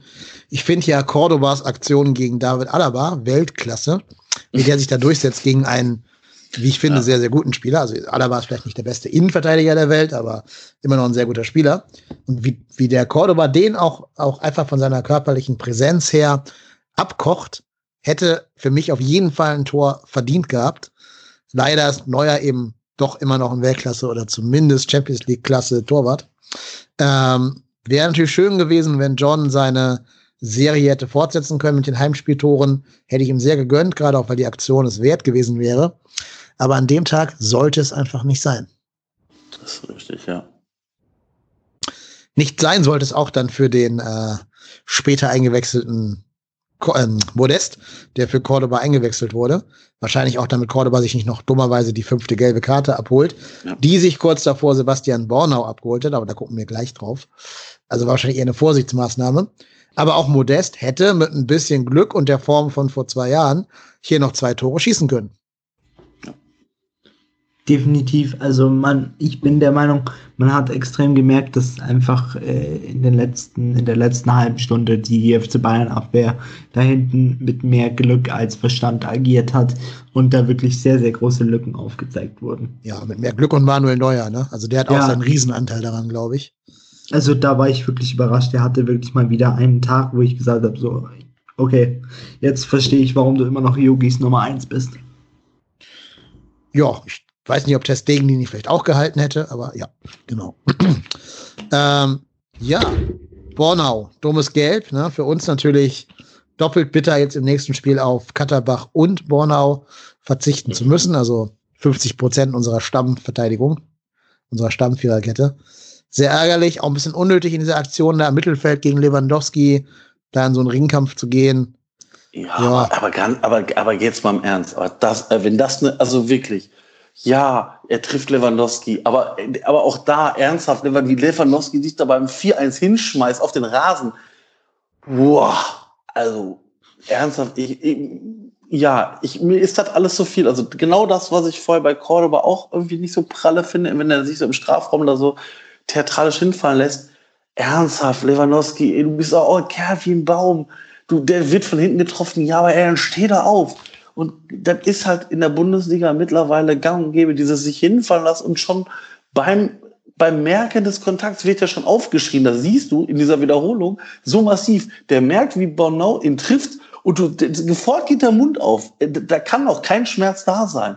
Ey, und, boah, ja, ist dumme gelbe Karte, aber ey, dann denke ich mir so, was man dann also andere Fouls in der Bundesliga sieht, wo es kein Gelb gibt, fand ich ein bisschen hart, äh, aber naja, irgendwann war, die, war es klar, dass Bonnau diese fünfte Gelbe zieht. Hm. Ich weiß nicht, ob es vielleicht als taktisch eingeschätzt wurde und deswegen gelb und nicht wegen der Intensität, keine Ahnung. Ja. Ähm, äh, hier, wer ist da? Lewandowski hätte ja dann den Konter einleiten können. Weiß ich nicht. Keine Ahnung. Ist auch egal, weil du hast recht, er wäre immer in irgendeinem Spiel gesperrt gewesen, der Bordeaux. Ja. Mir wäre lieb gewesen, wir hätten gegen Gladbach gespielt. Der hätte da noch irgend so einen Tyram kaputt getreten und dann gegen Bayern gesperrt gefehlt. Hätte am Ergebnis vielleicht nicht viel geändert am Ende, äh, unterm Strich. Aber naja, sollte nicht sein. Da gucken wir auch noch mal gleich drauf auf die, die Pause. Oder können das sogar jetzt gerade machen. Denn der ähm, in Köln ja auch immer noch famose oder infamose Zettel Ewald, hat ja in der Halbzeitpause bei Sky die These aufgestellt, dass unsere mangelhafte erste Halbzeit darauf zurückzuführen sei, dass wir jetzt so lange kein Spiel mehr hatten, weil das Gladbach-Spiel ja wegen Sturm Sabine ausgefallen ist. Stimmt ihr dieser These von Zettel Ewald zu? Nein. Glaube ich nicht. Ähm. Also ich glaube es nicht die einzigste Theorie, die ich habe, aber das ist auch eher ein Phänomen, was im Fußball relativ selten vorkommt, mehr in anderen Sportarten, dass man sie vielleicht ähm, zu sehr trainiert hat, also dass man übertrainiert war und deswegen vielleicht nicht auf dem hundertprozentigen Fitnessniveau. Allerdings schätze ich äh, insbesondere Trainer, die in der Bundesliga trainieren und auch mit dem äh, Coaching-Staff, den sie definitiv haben, so ein, dass sie auch sich diese neun Tage, die ja der erste FC Köln hatte, dass sie die sich gut zurechtgelegt haben und da auch wirklich geschaut haben, okay, wie machen wir das? Vor allen Dingen, was ich eben nicht verstehe an der These ist, sie waren ja eigentlich äh, vorbereitet für das Gladbach-Spiel. Und es ist ja eigentlich nur das Gladbach-Spiel ausgefallen, danach ist ja nichts anderes passiert, so dann geht man halt wieder normal in die Trainingswoche, fängt am Montag an und bereitet sich eben ganz normal auf den Sonntag vor, also ich fand ja. diese These wirklich von sehr weit her gezogen und wirklich eine sehr einfache und auch für Ewald Lien fand ich ist eine sehr, sehr einfache Erklärung dafür, warum es nicht funktioniert hat in der ersten Halbzeit. Also da war ich wirklich überrascht. Vor allen Dingen, weil ich von Ewald Lien einfach sehr, sehr viel halte und der Meinung bin, dass er da schon mit seinem fußballerischen Fachwissen vielleicht mehr rauslesen könnte als nur die in Anführungszeichen relativ billige Ausrede, dass man vielleicht äh, wegen, den, wegen dem ausgefallenen Gladbach-Spiel dann nicht gut performt hat. Mhm. Ja, vor allem, ich spiele jetzt einfach glaube, mal. Du, ich glaube, du spielst ja auch gegen die Bayern. Also ich meine, weißt du, ich glaube einfach von allen Bundesligamannschaften, die wir haben, hätten maximal vielleicht Leipzig und Dortmund aus diesen drei Chancen auch drei Tore gemacht oder überhaupt vielleicht ein Tor gemacht. Also ich bin der felsenfesten Überzeugung, wenn wir da jetzt gegen, weiß ich nicht, Hertha gespielt hätten, erstens hätten die sich diese Chance nie rausgearbeitet, zweitens wären davon mindestens zwei Schüsse weit übers Tor gegangen oder überhaupt nicht aufs Tor gegangen. Das hat auch einfach was mit der Qualität des Gegners zu tun. Und dann zu sagen, ja, ich glaube, der erste FC Köln liegt nach 15 Minuten 3-0 hinten, weil die haben ja jetzt äh, ein Spiel weniger gehabt. Ja, genau. Bestimmt liegt das daran und nicht, weil wir gegen den ersten FC Bayern München spielen. Also das ist, ich glaube, dann halt, das ist Quatsch. Ich glaube, das ist einfach Quatsch. Ja, ich spiele jetzt mal Advocatus Diaboli und tu mal so, als würde ich die Meinung von Zettel Ewald vertreten wollen. Es gab mal eine französische Mannschaft, die hatten der Champions League gegen euch gespielt, Robin, also gegen die Bayern. Ich ja. weiß nicht mehr, welche das war, Lyon oder irgendwas, keine Ahnung. Und die haben auch vorher gesagt, wir nehmen die Mannschaft aus dem Spielbetrieb raus, dass die sich für das Bayern-Spiel schonen können. Ist auch nicht gut gegangen. Ist genauso geendet wie das unsere Spiel. Also Das war vielleicht ist ja Lyon, ja. Mhm. Vielleicht ist ja äh, der Rhythmus für Fußballprofis doch wichtiger, als wir das als eben Nicht-Profis zugestehen wollen. Dass man immer so diese Wettkampfspannung braucht und nicht, das kann dann halt kein Training dann ersetzen. Aber ich finde es halt in dem Fall, okay, wenn du mir das sagst, keine Ahnung, wenn du jetzt gegen Main spielst oder so, dann will ich das verstehen. Aber wenn du gegen den FC Bayern spielst, das ist ja auch von allen Fußballprofis immer so betitelt, dass das einfach ein Spiel ist, wo man von Haus aus motiviert ist. Also du kannst mir nicht erzählen, dass man dann äh, irgendwie, also ich fand das wirklich echt kritisch von Ebert Lien. Man kann mir dann nicht erzählen, dass man einfach sagt, so, okay, wir waren jetzt, äh, wir waren jetzt nicht fit genug wegen diesen neun Tagen und weil wir einfach einmal ein Spiel nicht hatten. Ich glaube einfach, dass man im, beim Spiel gegen den FC Bayern wirklich so eine Motivation versprüht, äh, verspiel, äh, verspürt, dass man einfach auch mit zwei Spielen, die ausgefallen sind, da immer noch alles geben würde. Übrigens glaube ich, es waren noch nur sieben Tage, habe ich glaube ich gerade falsch gesagt, weil wäre ja auch Sonntag gewesen, das Gladbach-Derby. Ja. Ähm, genau, also sieben Tage, nicht neun. Muss noch kurz korrigieren. Nein, ich sage ja, ich wollte ja auch nur ähm, eine Position vertreten, die gar nicht meine eigene ist, sondern überlegen, ob er vielleicht irgendwas recht haben könnte, der Herr Lienen. Ähm, ja, ist ja egal, jetzt bist du wieder im Rhythmus drin. Und na, spätestens zweite Halbzeit haben wir uns ja auch ganz ordentlich geschlagen. Plus, habe ich gerade auch schon gesagt, wir geben ja immer die ersten 15 Minuten her, egal ob Rhythmus oder kein Rhythmus.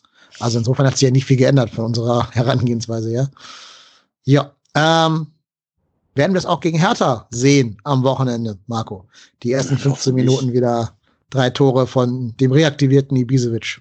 Ja, ich, ich hoffe es nicht. Also ich hoffe, dass der Big City Club Berlin äh, nicht uns äh, mit 3-0 nach 15 Minuten führt oder wie auch immer. Ähm, nee, ich glaube, das wird ein anderes Spiel. Ähm, ich habe das Berliner Spiel gegen Paderborn am Wochenende gesehen, zumindest in der Konferenz. Das war jetzt nichts, wo ich denken würde, wow, Hilfe, Hilfe, Hilfe. Die, wir müssen nach Berlin, jetzt schlottern mir die Knie. Also, puh, die haben auch ordentlich gegen Paderborn gewackelt ähm, und ähm, das wird ein neues Spiel für uns. Es ist gegen direkten Konkurrenten. Ähm, ich bin mal gespannt, wie wir ohne Katterbach und Bonner auftreten würden, wer da in der Innenverteidigung spielen wird, wer außen spielen wird, wie die, wie die, ob es vielleicht doch noch irgendeine andere Änderung im Kader gibt, ob wir mit einem anderen Spielsystem spielen. Das ist ja, ähm, ist ja immer, äh, immer wieder aufs Neue irgendwie doch was anderes. Äh, wobei ich glaube, dass wir grundsätzlich in der Formation so spielen werden. Vielleicht gibt's ähm, wie gesagt, da ist dann auch die Frage, wie fit ist nachher Jakobs, weil er hat ja auch vor dem Spiel oder vor dem, hätte ja vor dem Gladbach-Spiel ausfallen können, weil er eine Mandelentzündung hatte und äh, jetzt hat der Muskel irgendwie zugemacht, in seiner 70. ausgewechselt, von da weiß man ja auch nicht, ist der über 90 Minuten fit. Das wird man dann alles sehen, aber ich, ich hoffe einfach, dass das Team aus diesen, aus diesen letzten 45 Minuten gegen die Bayern einfach Kraft schöpft, weil da haben wir halt einfach gezeigt, dass wir durchaus gegen so einen Gegner mitspielen können, auch wenn der vielleicht mit angezogener Handbremse spielt, aber auch da haben wir uns Chancen erarbeitet und gesagt, ohne Manuel Neuer im, im Tor und vielleicht ein bisschen mehr Glück bei den Video Assistant Referees geht das nicht 4-1, sondern vielleicht 3-2 oder weiß ich nicht, 4-2 oder 4-3 aus. Ähm, Oder 1-8. Na, also- Hätt's auch oder ausgehen 1,8 hätte es auch aufgehen können. Aber ne, also wie gesagt, man muss, ich, ich sehe persönlich, habe die zweite Halbzeit, hat mich da sehr versöhnlich gestimmt, weil wir auch dagegen gehalten haben. Also ich habe auch schon FC-Mannschaften gesehen, die sich dann in ihr Schicksal ergeben haben und dann abschlachten lassen haben. Ähm, habe ich jetzt so nicht gesehen. Aber pff, ja, das wird, Berlin wird ein, wird ein schweres Spiel, aber ich glaube, da, da kann man Punkte holen. Warten wir mal ab. Ich bin mal gespannt. Mhm. Ja, vielleicht reden wir mal über unsere Viererkette gegen Hertha. Wir haben ja schon gesagt, Jakob sollte hinten links verteidigen. Ne? Da sind wir uns, glaube ich, Mhm. einig. Davor? Wer Das gerne. Ja, davor spielt dann Keins oder Thielmann auf der rechten Seite und. Ja, ich, ich, also ich persönlich würde keins bringen. Hm, Das würde ich schon machen. Also ich würde, ich sag mal, also wenn wir die Innenverteidigung mal durchgehen, ist die Frage, ob er Leistner oder Meret bringt. Ähm, Mhm. Wobei da gab uns ja die Bank im Spiel gegen äh, Bayern einen Genau. Aufschluss. Ne. Meret nicht auf der Bank, sondern der 29-jährige Leihspieler sitzt, sitzt auf der Bank, während dein 22-jähriger U21-Europameister auf der Tribüne Platz nehmen muss. Fand ich ein bisschen seltsam. Ja, ja, das ist, da ist was Wahres dran. Da ist was Wahres dran. Also ich, wie gesagt, ich bin mal, bin mal gespannt, wie, wie es aussieht. Ich persönlich glaube, dass Leistner spielen wird. Glaube ich auch. Ich bin auch mal gespannt, ihn zu sehen. Ich würde ihn gerne mal im Einsatz erleben. Ja. Der soll ja den Vorteil gegenüber Sobich haben, den wir weggeschickt haben, dass er halt schnell ist. Und ich kann mir vorstellen, dass alter Unioner wird er ja auch gegen Hertha nochmal besonders motiviert sein. Ähm, ja. Ich möchte ihn einfach mal sehen. Ich möchte ihn mal unter Wettkampfbedingungen jetzt sehen. Und da Bornau ausfällt und Mireia anscheinend doch sehr weit weg von der Mannschaft ist, ist, glaube ich, Leistner die logische Konsequenz. Ich gebe ja zu, also das möchte ich jetzt hier nicht fordern, aber ich gebe ja zu, ich würde auch gerne mal Rex Bejai eine längere Zeit im Mittelfeld sehen. Mhm. Ähm, ich will mhm. jetzt Hector nicht auf links ziehen. Das ist mir zu, zu dubios. Ne? Lieber da Jakobs und Hector Mittelfeld lassen. Ich würde aber trotzdem gerne mal eine längere Einsatzzeit von eben Elvis sehen. Mhm. Stimmt, ist auch noch eine Option. Ja, stimmt, Hector, Hector nach links. Glaube ich persönlich nicht, weil ich glaube, ja. dieses defensive Mittelfeld Skiri Hector hat ich sag mal, bis auf die Ausnahmen Bayern und Dortmund äh, ja wirklich gut gespielt und auch in den Spielen jetzt auch nicht alles verkehrt gemacht, was man verkehrt machen kann. Ähm, demnach würde ich sie nicht auseinanderreißen. Ähm, ja, das, das, Innenverteidigung wird spannend. Ich persönlich tippe auch auf Leistner und ich glaube, der Rest stellt sich dann eigentlich auch schon fast von alleine auf. Ja. Also da würde ich auch nichts dran ändern. Ja, gehe ich mit. Ähm, sollen wir mal kurz über die Hertha reden? Big City Club. Bitte. Bitte. da freuen wir uns schon den ganzen Abend drauf. Ne? da mussten wir jetzt eine Stunde 30 drauf warten, um vom ja. Leder äh, leisten zu können. Ich verstehe nicht, wie Hertha BSC Spiele gewinnen kann. Es ist mir ein völliges Rätsel. Die hauen Millionen raus, irgendwie 75 Millionen jetzt im Winter alleine, zugegebenermaßen für gute Spieler, ne? Askasiba, Piontek und so weiter, alles, alles brauchbare gute Spieler. Aber dann haben die da auf der Trainerbank Alexander Nuri sitzen. Und irgendwie gewinnen die trotzdem Spiele. Die hatten davor da Jürgen Klinsmann sitzen und trotzdem haben die irgendwie Spiele gewonnen. Geht das rein über die individuelle Qualität bei denen oder steckt da doch irgendwie irgendeine Qualität hinter, die wir nicht erkennen auf der Trainerbank? Ja, ich muss, ja, Qualität hat man dazu gekauft. Ja, das sind alles Spieler, die kicken können. Für mich steckt da kein Plan hinter. Ich, ich verstehe, ich, ich bin voll bei dir. Ich verstehe nicht, wieso man diese Spieler geholt hat. Also das ist ja, ich, ich habe immer so das Gefühl, da geht der, da geht einer, weiß ich nicht, ob der Windhorst da, wie viel Einfluss er da auch auf, auf so Entscheidungen hat, einfach so durch den Kicker-Manager und guck mal, wen er sich da holen kann. Also, ja, so ein Piatek, also das ist natürlich schon ein feiner Kicker. Ein Kunscher ist natürlich jetzt auch nicht so das schlechteste. Asker Stieber aus, aus Stuttgart bin ich mal gespannt, weil auch da hat man in Stuttgart immer gesagt, so, das ist der neue heiße Scheiß. Hm, hat man in den letzten Jahren jetzt auch nicht so gesehen. Ähm, wenn der in der Mannschaft ist, wo es funktioniert, kann ich mir den auch gut vorstellen. Aber ja, also, also ja, die haben genug Spieler und ich glaube persönlich, dass es da wirklich aktuell nur über die Einzelqualität geht. Weil, also, die haben mal eben eine Plattenhader verbannt, einen Grujic, Luke Bacchio, Darida, Torunariga, Ibisevic. Ja, alter, alter Falter. Also, die haben schon Qualität im Kader und das hat auch den Ausschlag gegen Paderborn gegeben. Also, die haben nicht, die haben nicht besser gespielt, sondern die haben das, was ich gesehen habe, über individuelle Klasse gemacht und also nochmal, aber es ist ja nicht so, dass die jetzt irgendwie, fünf, weiß ich nicht, 46 äh, Punkte gehabt hätten oder haben. Die haben 26, also die haben drei Punkte mehr als wir. Also die sind komplett in Schlagdistanz und ich sehe die Berliner auch noch nicht ganz raus da unten, weil ich glaube, das ist halt der, den Unterschied, den Hertha zu diesen Teams, die, ich sag mal, mit Augsburg, Union, Köln, Mainz, Düsseldorf, Bremen und Paderborn da stehen, ist Hertha der einzige Club, der von sich irgendwie von anderen Dingen spricht. Da spricht dann so ein Windhorst und ein Preetz von, ja, nächstes Jahr dann Europa League und dann darauf das Jahr Champions League. Ich sehe das noch nicht. Auch nicht mit diesem Kader und auch nicht mit irgendwelchen Windhorst-Millionen. Weil ich glaube, eins vergesst diese Hertha, dass äh, dann auch so Spieler, die dann gut sind, auch mal ganz schnell weg sind. Und ob du die dann so schnell nachgelegt bekommst, weiß ich auch nicht. Und ob Windhorst über so einen Geldberg verfügt für die Hertha, der das alles ermöglicht, sehe ich nicht. Also Champions League sehe ich einfach nicht. Mit, mit ganz, ganz, ganz viel Glück, aber da sind ja, ich sag mal, ganz andere Player noch auf dem Markt, noch auf dem deutschen Markt auch noch. Und ähm, also ich stimme, da, ich stimme da definitiv zu mit dem, ich erkenne da auch nicht wirklich einen Plan. Also ich erkan, ich erkannte da in der ähm, Winterpause den Plan, wir kaufen mal und schauen und hoffen dann mal, dass es funktioniert. Ähm, was Piotek angeht, äh, guter Kicker, aber ein Kicker, der auch sehr, sehr schwierig ist zu handhaben, hat auch der AC Milan schmerzhaft äh, äh, zu spüren bekommen. Also das lief dann insbesondere im zweiten Halbjahr, also insgesamt über ein ganzes Jahr, nicht wirklich gut.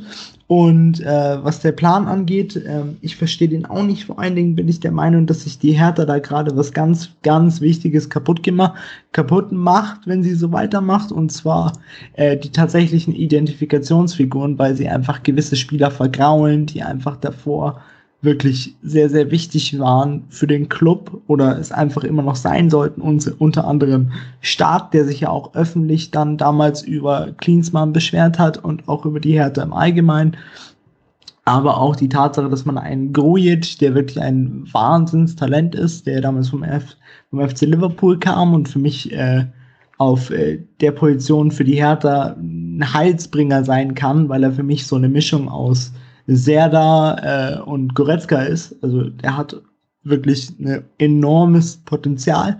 Aber auch ein Luke Bacchio, von, an den ich mich noch schmerzhaft erinnere als Bayern-Fan, aber wo ich auch noch, wo ich auch sagen muss, ähm, man muss einfach schauen, dass man eben die Stützen, die man schon im Kader hatte, vor dieser Winterpause noch weiter aufbaut, schaut, okay, die wollen wir haben. Man muss auch dazu sagen, man hat im Sommer einen Luke Bacchio für über 20 Millionen verpflichtet und sagen muss, du kannst einen 20 Millionen Mann als Hertha BSC nicht auf die Bank setzen. Das kannst du mir nicht erzählen, dass, dass du das einfach machst.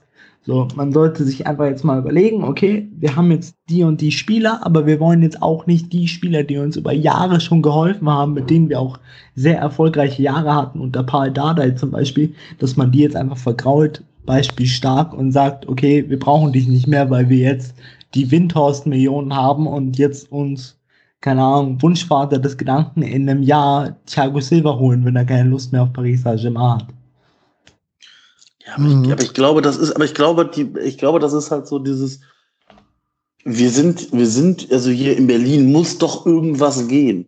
Ja, das hört man ja schon seit 100 Jahren gefühlt bei, und ja, also wir brauchen noch hier einen Spitzenclub und warum ist denn hier nichts möglich? Ich glaube, das hängt aber auch mit den handelnden Personen zusammen. Ich persönlich ja. glaube nicht, dass Michael Preetz der Beste für diesen Job ist. Der beste Manager. Und ich glaube halt, wenn du in diese Champions League willst, dann musst du auf dieser Position jemanden haben, der A, Ahnung hat, B, auch Leute holt. Und zu diesen Leute holen gehört ja auch der Trainer. Ja. Und ich, ich habe auch so das Gefühl, dass Preetz da nicht immer seine Entscheidung auch durchbringen kann, weil ich, ich persönlich kann mir nicht vorstellen, dass Preetz gesagt hat, boah geil, hör mal, hören Sie mal, Herr Windhorst, oder ich weiß nicht, wie heißt der mit Vornamen überhaupt? Lars. Lars, hör mal, Lars. Hier, der äh, Jürgen Klinsmann, das wäre doch einer von uns. Im Leben nicht. Im Leben nicht. Und dass Jürgen Klinsmann einfach auch jetzt keine hellste Kerze auf der Torte ist, das hat er ja jetzt in, den letzten, in der letzten Woche präsentiert. Also ernsthaft, wie man sich so nachträglich seinen Ruf kaputt machen kann, sich selber so ins Abseits torpedieren kann.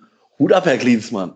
Ich, ich, bin halt ich bin halt persönlich auch der Meinung, dass man, wenn man sich so gute Spieler holt, muss man auch, also wenn man auf dem Spielermarkt die Latte quasi so hochlegt, dass man sagt, okay, das ist jetzt das Regal, aus dem wir uns Spieler holen, dann muss man auch gleichzeitig das Regal, aus dem man sich Trainer holt ungefähr gleich, äh, gleich halten. Und das ist für mich weder ein Klinsmann, der seit Jahren keine Liga-Erfahrung mehr hatte bei einem Verein äh, und sowieso für mich noch nie ein guter Trainer war. Könnte auch sein, dass ich da ein bisschen parteiisch bin, weil so, wir hatten da mal eine relativ negative Erfahrung. Ähm, und ähm, dann einfach sagen muss, okay, es ist weder ein Klinsmann für uns, noch ist Nuri für uns. Wir müssen uns jetzt einfach mal umschauen und schauen, was für Trainer haben wir denn auf dem Markt. Und da muss man halt gucken, okay, wir haben jetzt die Spieler, wir wollen jetzt auch so einen Trainer, weil ich bin nach wie vor der Meinung, dass gute Spieler werden durch einen guten Trainer gefördert und das findet man halt aktuell in äh, Berlin nicht vor. Und äh, nach wie vor, was ich habe da immer so ein bisschen ein Problem damit, wenn sich äh, jemand, äh, also ein Millionär oder ein Milliardär, wenn sich oder ein Milliardär, äh, wenn sich da jemand einkauft, bin ich immer der Meinung, dass man da ein ganz klares Konzept hinlegen sollte und ihm sagen sollte, okay, äh, sie lassen uns aber immer noch machen und wir kriegen das hin und deswegen muss die Hertha da immer ganz vorsichtig, muss jetzt meiner Meinung nach ganz vorsichtig sein, wie viel Einfluss sie eben Windhorst lassen, was er entscheiden darf, was er nicht entscheiden darf. Klar, es sind seine Millionen. Schlussendlich, wenn er sagt, ich will das entscheiden, ansonsten kriegt ihr kein Geld mehr, dann fühlt sich die Hertha bestimmt auch ein bisschen gezwungen. Trotzdem muss man da eben eine ganz klare Grenze finden, finde ich, zwischen Geld und tatsächlichem Einfluss, weil ansonsten ergeht es einem irgendwann wie Hannover 96, äh, dem Hamburger SV oder sehr vielen Negativbeispielen aus der Premier League. Ja, ich bin da ganz bei euch. Ich glaube, so ein Preetz träumt ja recht offensiv von Nico Kovac als Trainer. Ähm, das ist ja, glaube ich, so durch, durch alle Gazetten kolportiert. Und Klinsmann war so die Übergangslösung bis zum Sommer, die wahrscheinlich der Windhorst da eben positioniert hat, weil er ja auch bei dessen Firma irgendwie arbeitet, also ganz dubioses Konstrukt, das wahrscheinlich auch rechtlich so ein bisschen, naja, anfechtbar ist, wenn dein Cheftrainer bei der Firma vom Sponsor arbeitet, ist ja eigentlich schon total absurd. Oder vom, vom Investor, vom Mäzen. Ähm, ist total absurd. Und dann schmeißt der Klinsmann da auch seine spektakuläre Klinsmann-Art hin. Also diesen Rücktritt kann auch, glaube ich, in dieser Art nur Jürgen Klinsmann genauso fabrizieren. Und dann sitzt da halt plötzlich Alexander Nuri auf deiner Bank und du lässt das aber auch geschehen. Also jetzt nichts gegen Nuri, der wird ein sympathischer Kerl sein und der weiß ja auch, wie man eine Mannschaft defensiv stabilisiert. Aber der hat mit dem FC Ingolstadt in acht Spielen keinen einzigen Sieg geholt. Die sind abgestiegen wegen dem oder wegen seiner Amtszeit dort. Und der soll jetzt einem, einem Christoph Piatek, der bei, vom AC Milan kommt und da wahrscheinlich noch von Gattuso trainiert wurde oder so, mhm. äh, der soll dem jetzt erzählen, wie der da anlaufen soll oder wie der, wie der spielen soll. Das glaube ich halt nicht, dass das funktionieren kann. Und wenn es dann noch so ist, dass dieser Piatek, äh, Piatek sowieso ein schwieriger Charakter ist, wird er sich wahrscheinlich eher nicht von, von Alexander Nuri da einfangen lassen. Glaube ich eben nicht.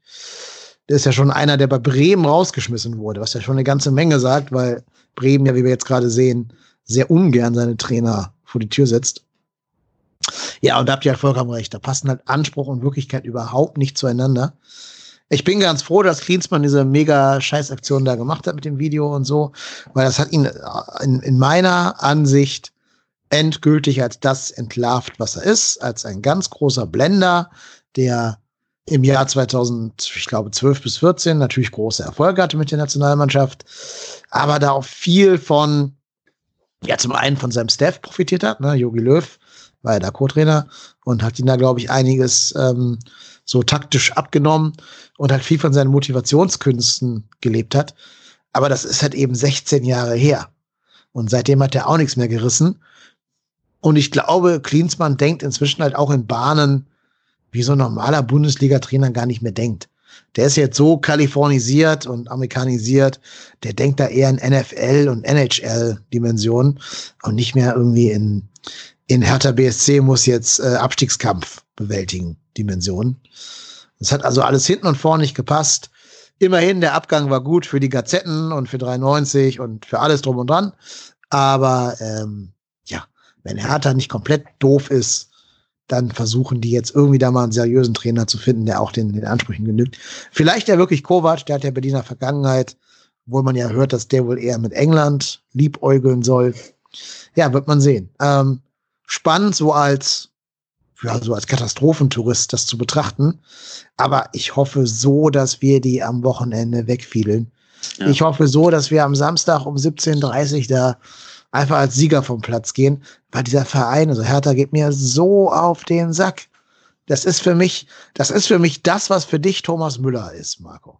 Ja, wenn, wenn ich Hertha abends der Disco treffe, ich würde die auch ja. wegflecken. Also, boah, dieser Verein ist so kacke. Da sind Wolfsburg und Hoffenheim und Leipzig mir noch lieber als Hertha, ganz ehrlich. Weil die auch diesen scheiß Fußball jetzt seit, boah, wie viele Jahren, seit immer eigentlich spielen. Die haben noch nie gut gespielt, außer in der Favo-Saison, wo sie da Vierter geworden sind. Das war das einzige Mal. Und sonst immer nur Kack 1-0 und hinten sicher stehen und lass den Gegner mal machen. Wir müssen nicht zum Spiel beitragen. Boah, das geht mir so auf den Piss. Ich würde mich so freuen, wenn wir die weghauen. Und wenn Ibisevic kein Tor gegen uns schießt. Ja, das wäre ganz gut. Das eine, das eine äh, hängt ja eng mit dem anderen zusammen. Also wenn Ibisevic nicht trifft, stehen unsere Chancen natürlich auf den Sieg exorbitant hoch. Ähm, ja, also ich, ich glaube halt einfach, wir dürfen halt wirklich nicht verlieren. Weil ähm, ich glaube, selbst mit einem Unentschieden, ich glaube, das Unentschieden hilft uns mehr als allen anderen weil ähm, du damit Hertha natürlich auf, auf dem Abstand hältst. Also Hertha hat ja drei Punkte mehr und ein Spiel weniger. Also wir wissen ja, dass wir gegen Gladbach sowieso gewinnen werden. Das steht für mich außer Frage. Äh, dementsprechend haben wir eigentlich schon 26 Punkte auf, auf dem Konto. Ähm, dementsprechend hätten wir dann 27, wären punktgleich mit Hertha. Ähm, ich glaube, jetzt zählt wirklich jeder Punkt, den wir holen, weil ich, man hat ja gesehen, Düsseldorf, Bremen und Paderborn, sind aktuell jetzt auch nicht in der Lage, dass die ständig punkten. Paderborn hat es am Freitag ungleich leichter. Ähm, die haben auch ein äh, schönes Spiel am Freitag gegen die Bayern.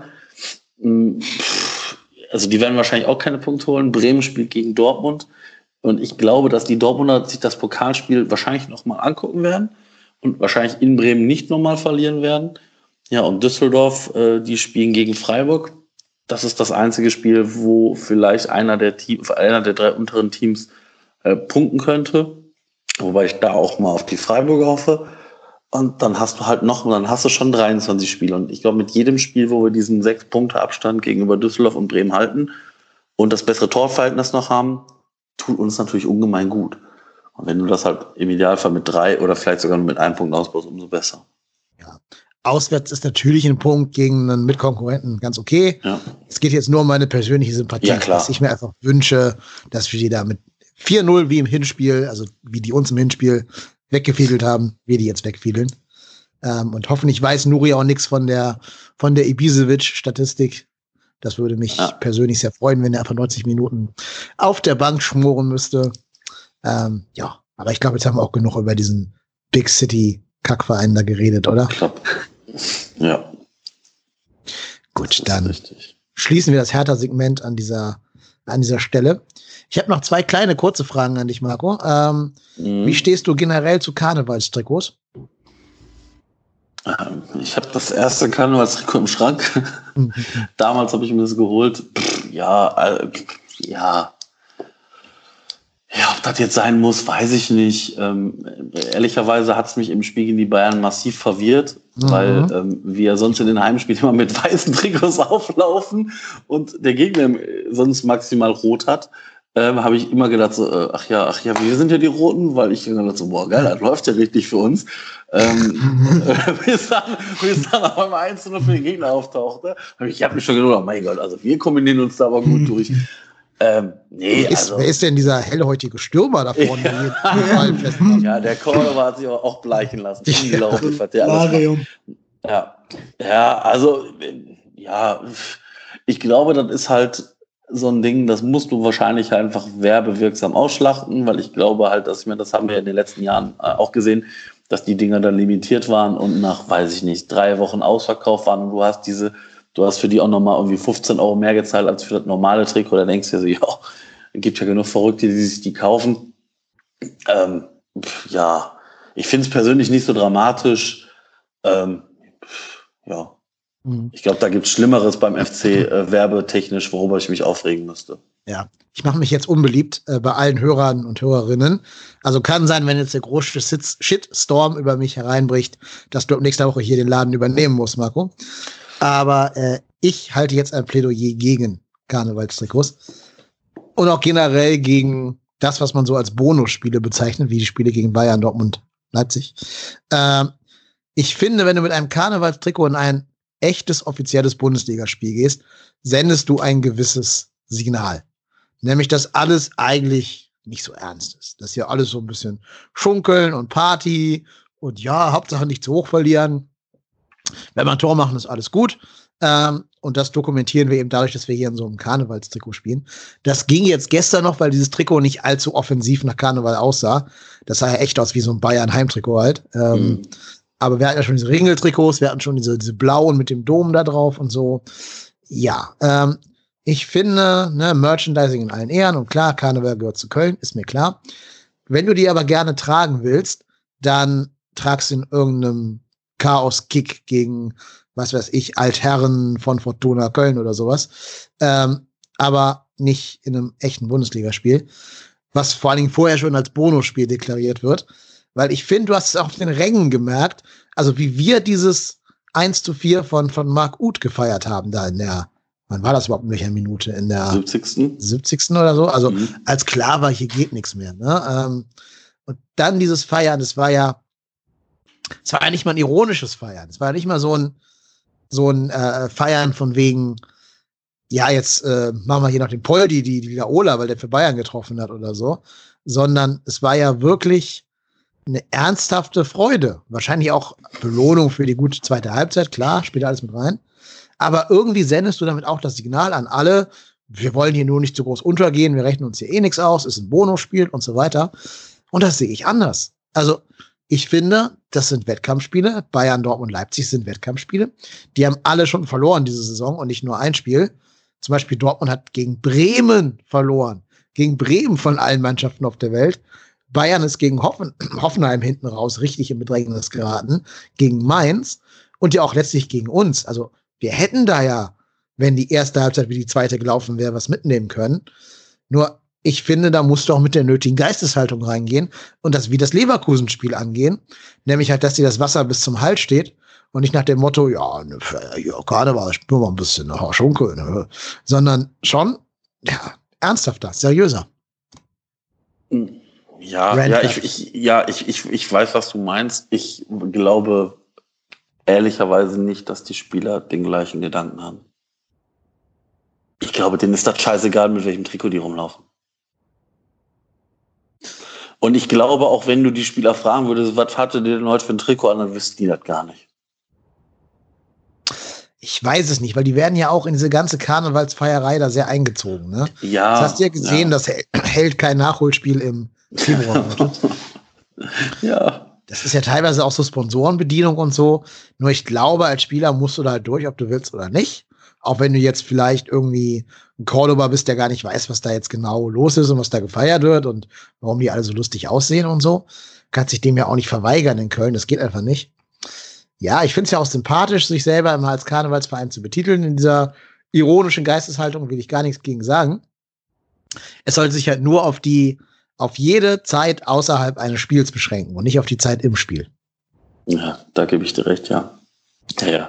Aber ich glaube auch zum Beispiel, das Feiern des Tores hatte, glaube ich, mehr damit zu tun, dass, ähm, also ich fand zum Beispiel ähm, die Stimmung im Stadion, gerade in der ersten Halbzeit, hast du einfach gemerkt, uh, da, sind, da stehen auf einmal alle und denken so, jo, scheiße, passiert, wie wir uns das alle nicht gehofft, wie wir es alle nicht gehofft haben, aber doch alle geglaubt haben, dass es passiert.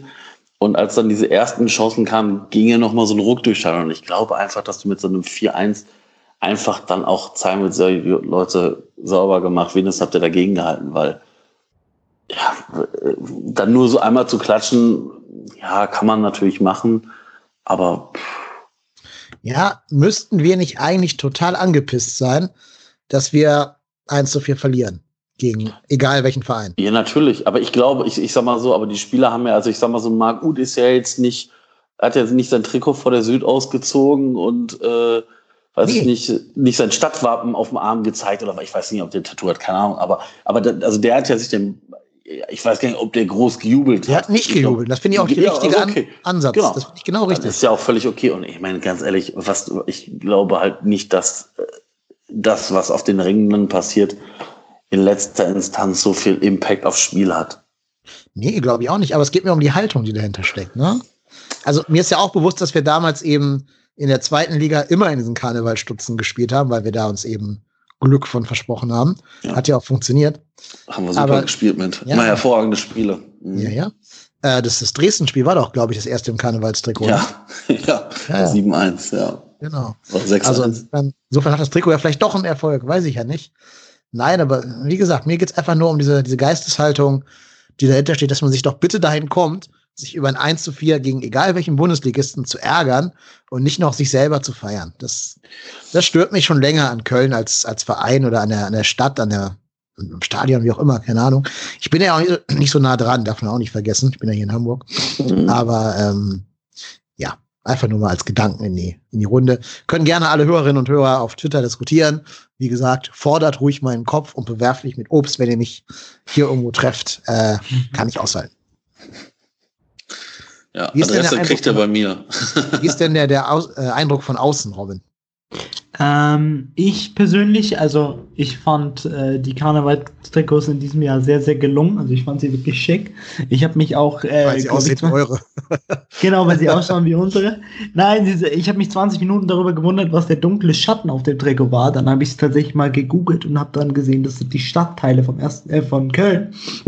Ähm, ich finde es an sich, äh, kann ich da relativ wenig dazu sagen oder ich kann mich zumindest nicht negativ drüber äußern weil äh, der FC Bayern München hatte mal über ein paar Jahre die gleiche Tradition, dass wir gerne zur Wiesenzeit, also zum Oktoberfest, hatten wir das sogenannte Wiesentrikot, wo wir dann meistens immer Shorts getragen haben, die aussahen wie Lederhosen. Äh, was peinlicheres gab es dann auch nicht mehr, als äh, Spieler wie Franck Ribery in Lederhosen rumlaufen. Ähm, auf jeden Fall ich finde es nicht schlecht, weil ich bin immer ein Befürworter dafür, dass man einfach Traditionen auferhalten sollte. Allerdings, ähm, ich weiß nicht, ob man damit eine gewisse Message sendet. So, bei uns ist eh nur alles Spaß und es interessiert uns eigentlich nicht. Ich bin da eher, habe ich bei Marco, wo ich dann sage, so, es interessiert sie relativ wenig, was für ein Trikot sie tragen. Ich glaube, das sind alles Vollprofis und vielleicht interessieren sich auch manche in Köln eher weniger für den Karneval, also was die Spieler zumindest angeht. Und die sind dann einfach, komm, die Stadt findet es super, der Verein findet es super, ich trage jetzt das Trikot und mache trotzdem meine Arbeit. Äh, ich finde es an sich nicht schlimm, also ich habe nichts dagegen und ich fand die Trikots echt schick.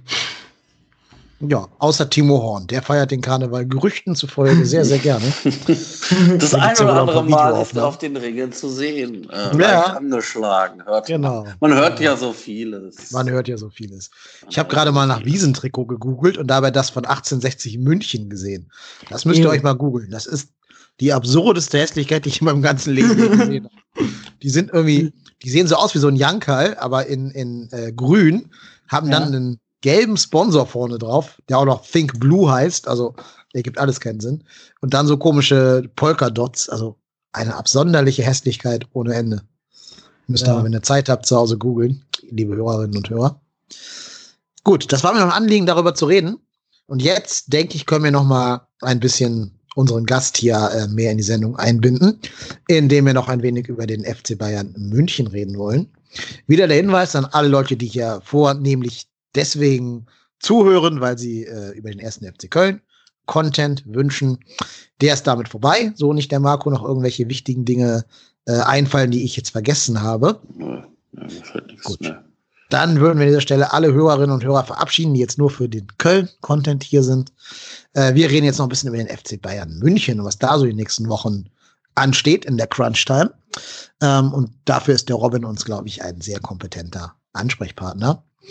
Ähm, ja, sollen wir mal mit der ganz großen Frage anfangen, Robin? Ja. Wer wird der Meister der Bundesliga? Der FC Bayern München.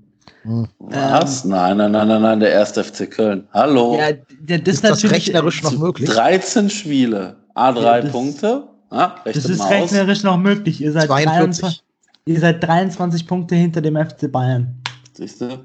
Ist, ist also rein rechnerisch in ein paar Spielen gar kein Problem mehr für uns. Ja, easy. Wir lassen euch jetzt nur mal kurz den Vorsprung. Wir machen im Schluss wieder. Genau, dann schaut es dramatischer, dann schaut's dramatischer aus und da hat endlich mal jeder in der Bundesliga die Spannung, die man schon immer wollte. Ja, genau. Ähm, aber ich finde, also ich persönlich glaube natürlich an meinen Verein, aber ähm, wenn du mich vor sagen wir mal, sechs, sieben Wochen gewartet hättest, hätte ich äh, nicht auf den F2 eingetippt, sondern auf RB Leipzig und ich hätte auch bis nach der Winterpause noch eher zu RB Leipzig tendiert. Jedoch ähm, fand ich, dass man da dann irgendwann schon gemerkt hat, dass es in den Köpfen langsam angefangen hat zu rauchen und sie haben langsam gemerkt, so, wow, warte mal kurz, wir sind ja tatsächlich hier oben.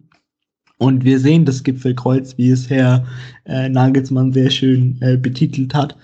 Äh, das war dann eben, glaube ich, dieser kritische Wendepunkt, wo man dann zu viel nachgedacht hat und sich dann zu wenig auf ähm, die äh, Spiele tatsächlich konzentriert hat. Es war jetzt auch für Leipzig sehr, sehr wichtig, dass man in München nicht verloren hat, weil aus einer vier Punkte Führung einen vier Punkte Rückstand zu machen innerhalb von drei Wochen äh, oder von vier Wochen wäre schon sehr kritisch geworden.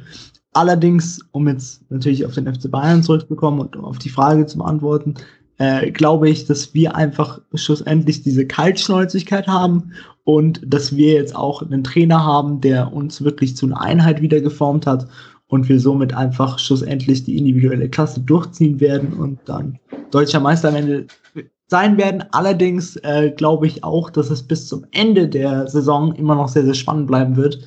Ich glaube jetzt nicht, dass äh, wir uns absetzen können, weil Leipzig hat sich langsam wieder gefangen. Ähm, auch äh, Dortmund scheint wieder, auch mit dem kleinen Ausrutscher in Leverkusen, dass man eigentlich deutlich hätte gewinnen müssen, bin ich der Meinung, dass die drei Mannschaften das definitiv noch unter sich ausmachen werden. Aber am Ende habe ich große Hoffnung und großes Vertrauen an Hansi Flick und den FC Bayern München.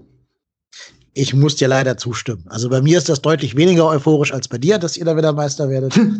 Aber ihr werdet es. Ähm, Gründe hast du ja gerade schon genannt. Ne? Leipzig ich glaube, denen fehlen die Typen in der Mannschaft, die schon mal einen Titel gewonnen haben.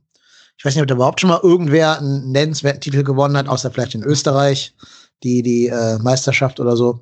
Ja. Aber jetzt auf, auf einem ganz hohen Spitzenniveau schon mal einen Titel gewonnen hat, keine Ahnung, würde mir jetzt keiner einfallen. Nagelsmann als Trainer ja auch nicht. Und bei euch sind da halt ein Neuer im Team, ein Lewandowski, ein Müller, die einfach gar nicht mehr wissen, wohin mit ihren ganzen Trophäen, wenn sie noch eine Meisterschaft gewinnen würden. Die wissen halt, wie es geht. Die lassen sich da nicht nervös machen. Die gewinnen ihre Pflichtaufgaben. Die, gut, haben jetzt gegen Leipzig nicht gewonnen, was man sonst von ihnen schon öfter mal erwartet hat, dass sie da gewinnen. Ja. Haben wir zumindest auch nicht verloren, also haben immer noch den Punkt mitgenommen. Ähm, ja, die, ich glaube auch, dass die anderen einfach ein bisschen zu doof sind. Meine ich gar nicht despektierlich. Wie gesagt, Leipzig wie die Typen. Und Dortmund ist halt so eine Diva. Ne? Die haben halt diese ja. so hochtalentierten Jungspunde, die alle irgendwie an einem, an einem schönen Tag die Sterne vom Himmel runterspielen können und die dann da alles wegbolzen und selbst gegen den ruhmreichen 1. FC Köln 5 zu 1 gewinnen. Mhm. Ja. Aber ähm, die spielen auch nicht beständig ihren Stiefel. Die verlieren dann mal gegen Bremen im Pokal und scheiden da aus. Die brauchen teilweise irgendwie 2-0 Rückstand, bis sie mal aufwachen. Genauso ein bisschen ein bisschen auch wie der erste FC Köln manchmal in dieser Hinsicht, dass die jetzt den Rückstand brauchen, um was zu tun. Ähm, ne, also gerade gegen, gegen Inter, Mailand war es ja auch so, dass die eigentlich schon eine, eine Kraft, einen Kraftakt brauchten, um sich da nochmal durchzusetzen. Die müssen jetzt gegen PSG spielen, wo sie wahrscheinlich mit der Abwehr auch verprügelt werden. Ähm, keine Ahnung, ob das gut gehen wird. Deswegen glaube ich tatsächlich auch, die Bayern machen das. Ich glaube aber auch, um die nächste Frage an dich, Robin, damit einzuleiten, ich glaube auch, dass alles, was ihr da so macht, ähm, europäisch gesehen nicht reichen wird. Äh, das ist eine sehr gute Frage und ich glaube, wir kriegen eine Antwort nächste Woche Dienstag, ja. glaube ich. Nächste Woche Dienstag kriegen wir eine Antwort. Da geht es ja gegen den FC Chelsea. Was an sich auf dem Papier und wenn man sich mal die Form des, äh, des FC Chelsea anschaut, machbar sein sollte. Äh, es kommt auf einen Faktor an, ob wir das schaffen, was wir gegen den ersten FC Köln nicht geschafft haben, und zwar über 90 Minuten unseren Stiefel durchzuspielen. Ähm, für europäisches, äh, für europäische Silberware wird es aber auch diese Saison meiner Meinung nach nicht reichen, weil mal wieder Karl-Heinz Rummenigge und der Rest der Verantwortlichen in München es nicht geschafft haben, diesen Kader breit genug aufzustellen. Und ich sehe es schon wieder kommen, dass wir ungefähr Mitte März äh, die ersten Hiobsbotschaften eintrudeln äh, die ersten Hilfsbotschaften eintrudeln werden. Wahrscheinlich, weil, ähm, ich weiß nicht, ob ihr das mitbekommen habt, aber ich habe eine steile Theorie aufgestellt, dass bei Bayern hat ja äh, Alvaro Odriozola äh, verpflichtet von Real Madrid. Ich glaube, dass äh, Zinedine Zidane ihm hier eine ganz wichtige Message mitgegeben hat, möglichst viele Bayern-Spieler auszuschalten. Einen hat er schon geschafft mit äh, Ivan Perisic. Bei Alfonso Davies war er ganz kurz davor. Es war dann leider nur eine Muskelverletzung. Ähm, aber jetzt, um aufs Ernsthaft zurückzukommen, ähm, ja, also uns fehlen einfach auf gewissen Positionen die Breite im Kader, insbesondere auf der 6, wie wir vorhin schon angesprochen haben, wo wir keinen wirklichen Brecher haben, der dann auch mal so Spiele gegen Top-Mannschaften wie Liverpool oder Real Madrid oder Barcelona zumacht.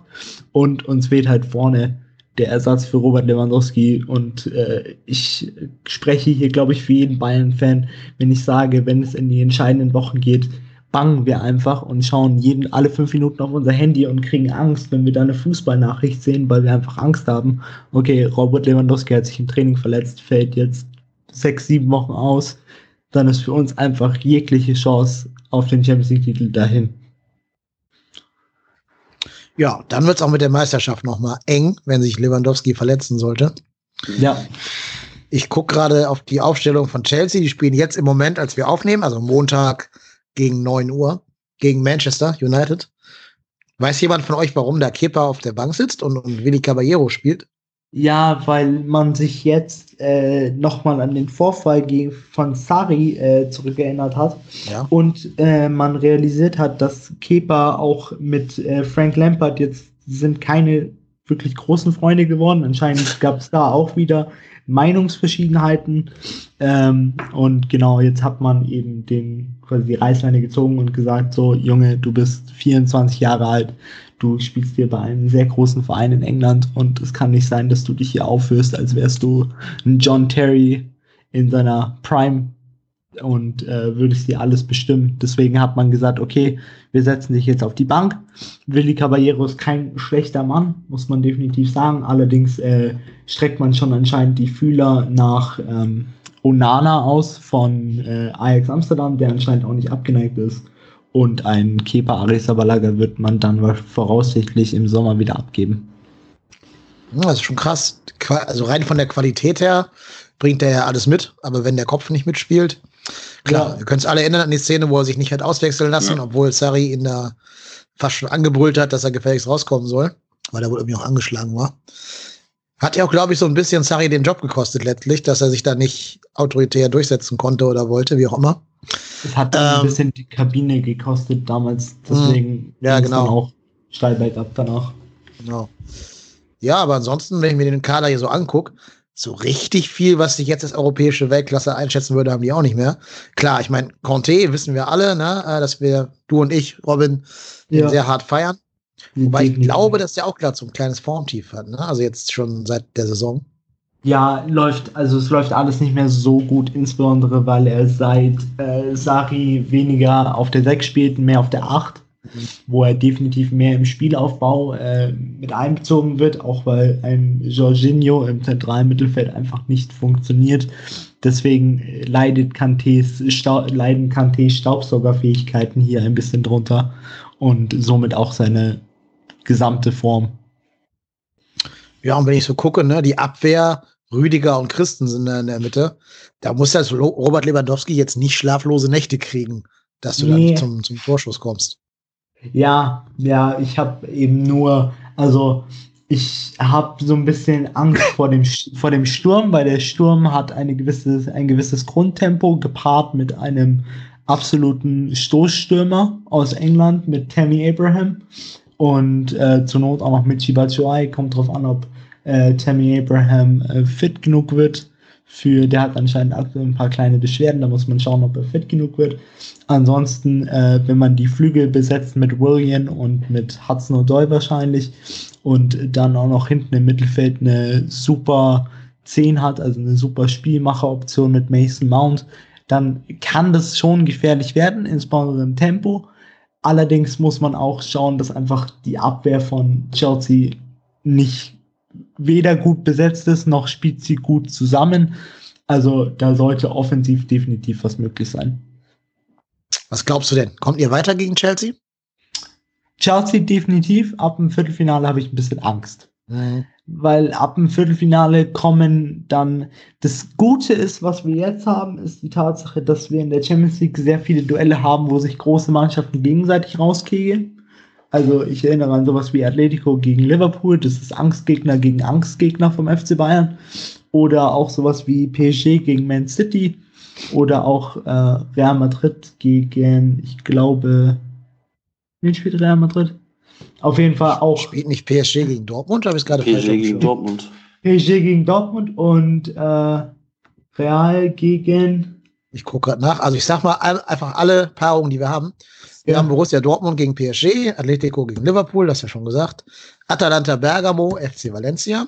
Ich glaube, da das würde man dann, vielleicht auf das Los hoffen wollen. Genau, das ist dann Bayerns Viertelfinalgegner ja. hoffentlich. Meine, Tottenham Hotspur würde man auch noch nehmen, wenn die sich gegen Leipzig durchsetzen oder Leipzig vielleicht auch noch, keine Ahnung. Ja. Äh, dann Chelsea gegen euch, wie gesagt. Neapel gegen FC Barcelona. Madrid gegen City, das ist das. Genau, Madrid gegen City ist das Duell. Ja, und Lyon gegen Juve. Da nimmt man hoffentlich Lyon. Ja, aber ich glaube nicht, dass Juve sich da von Lyon rausschießen ja, lässt. Ja.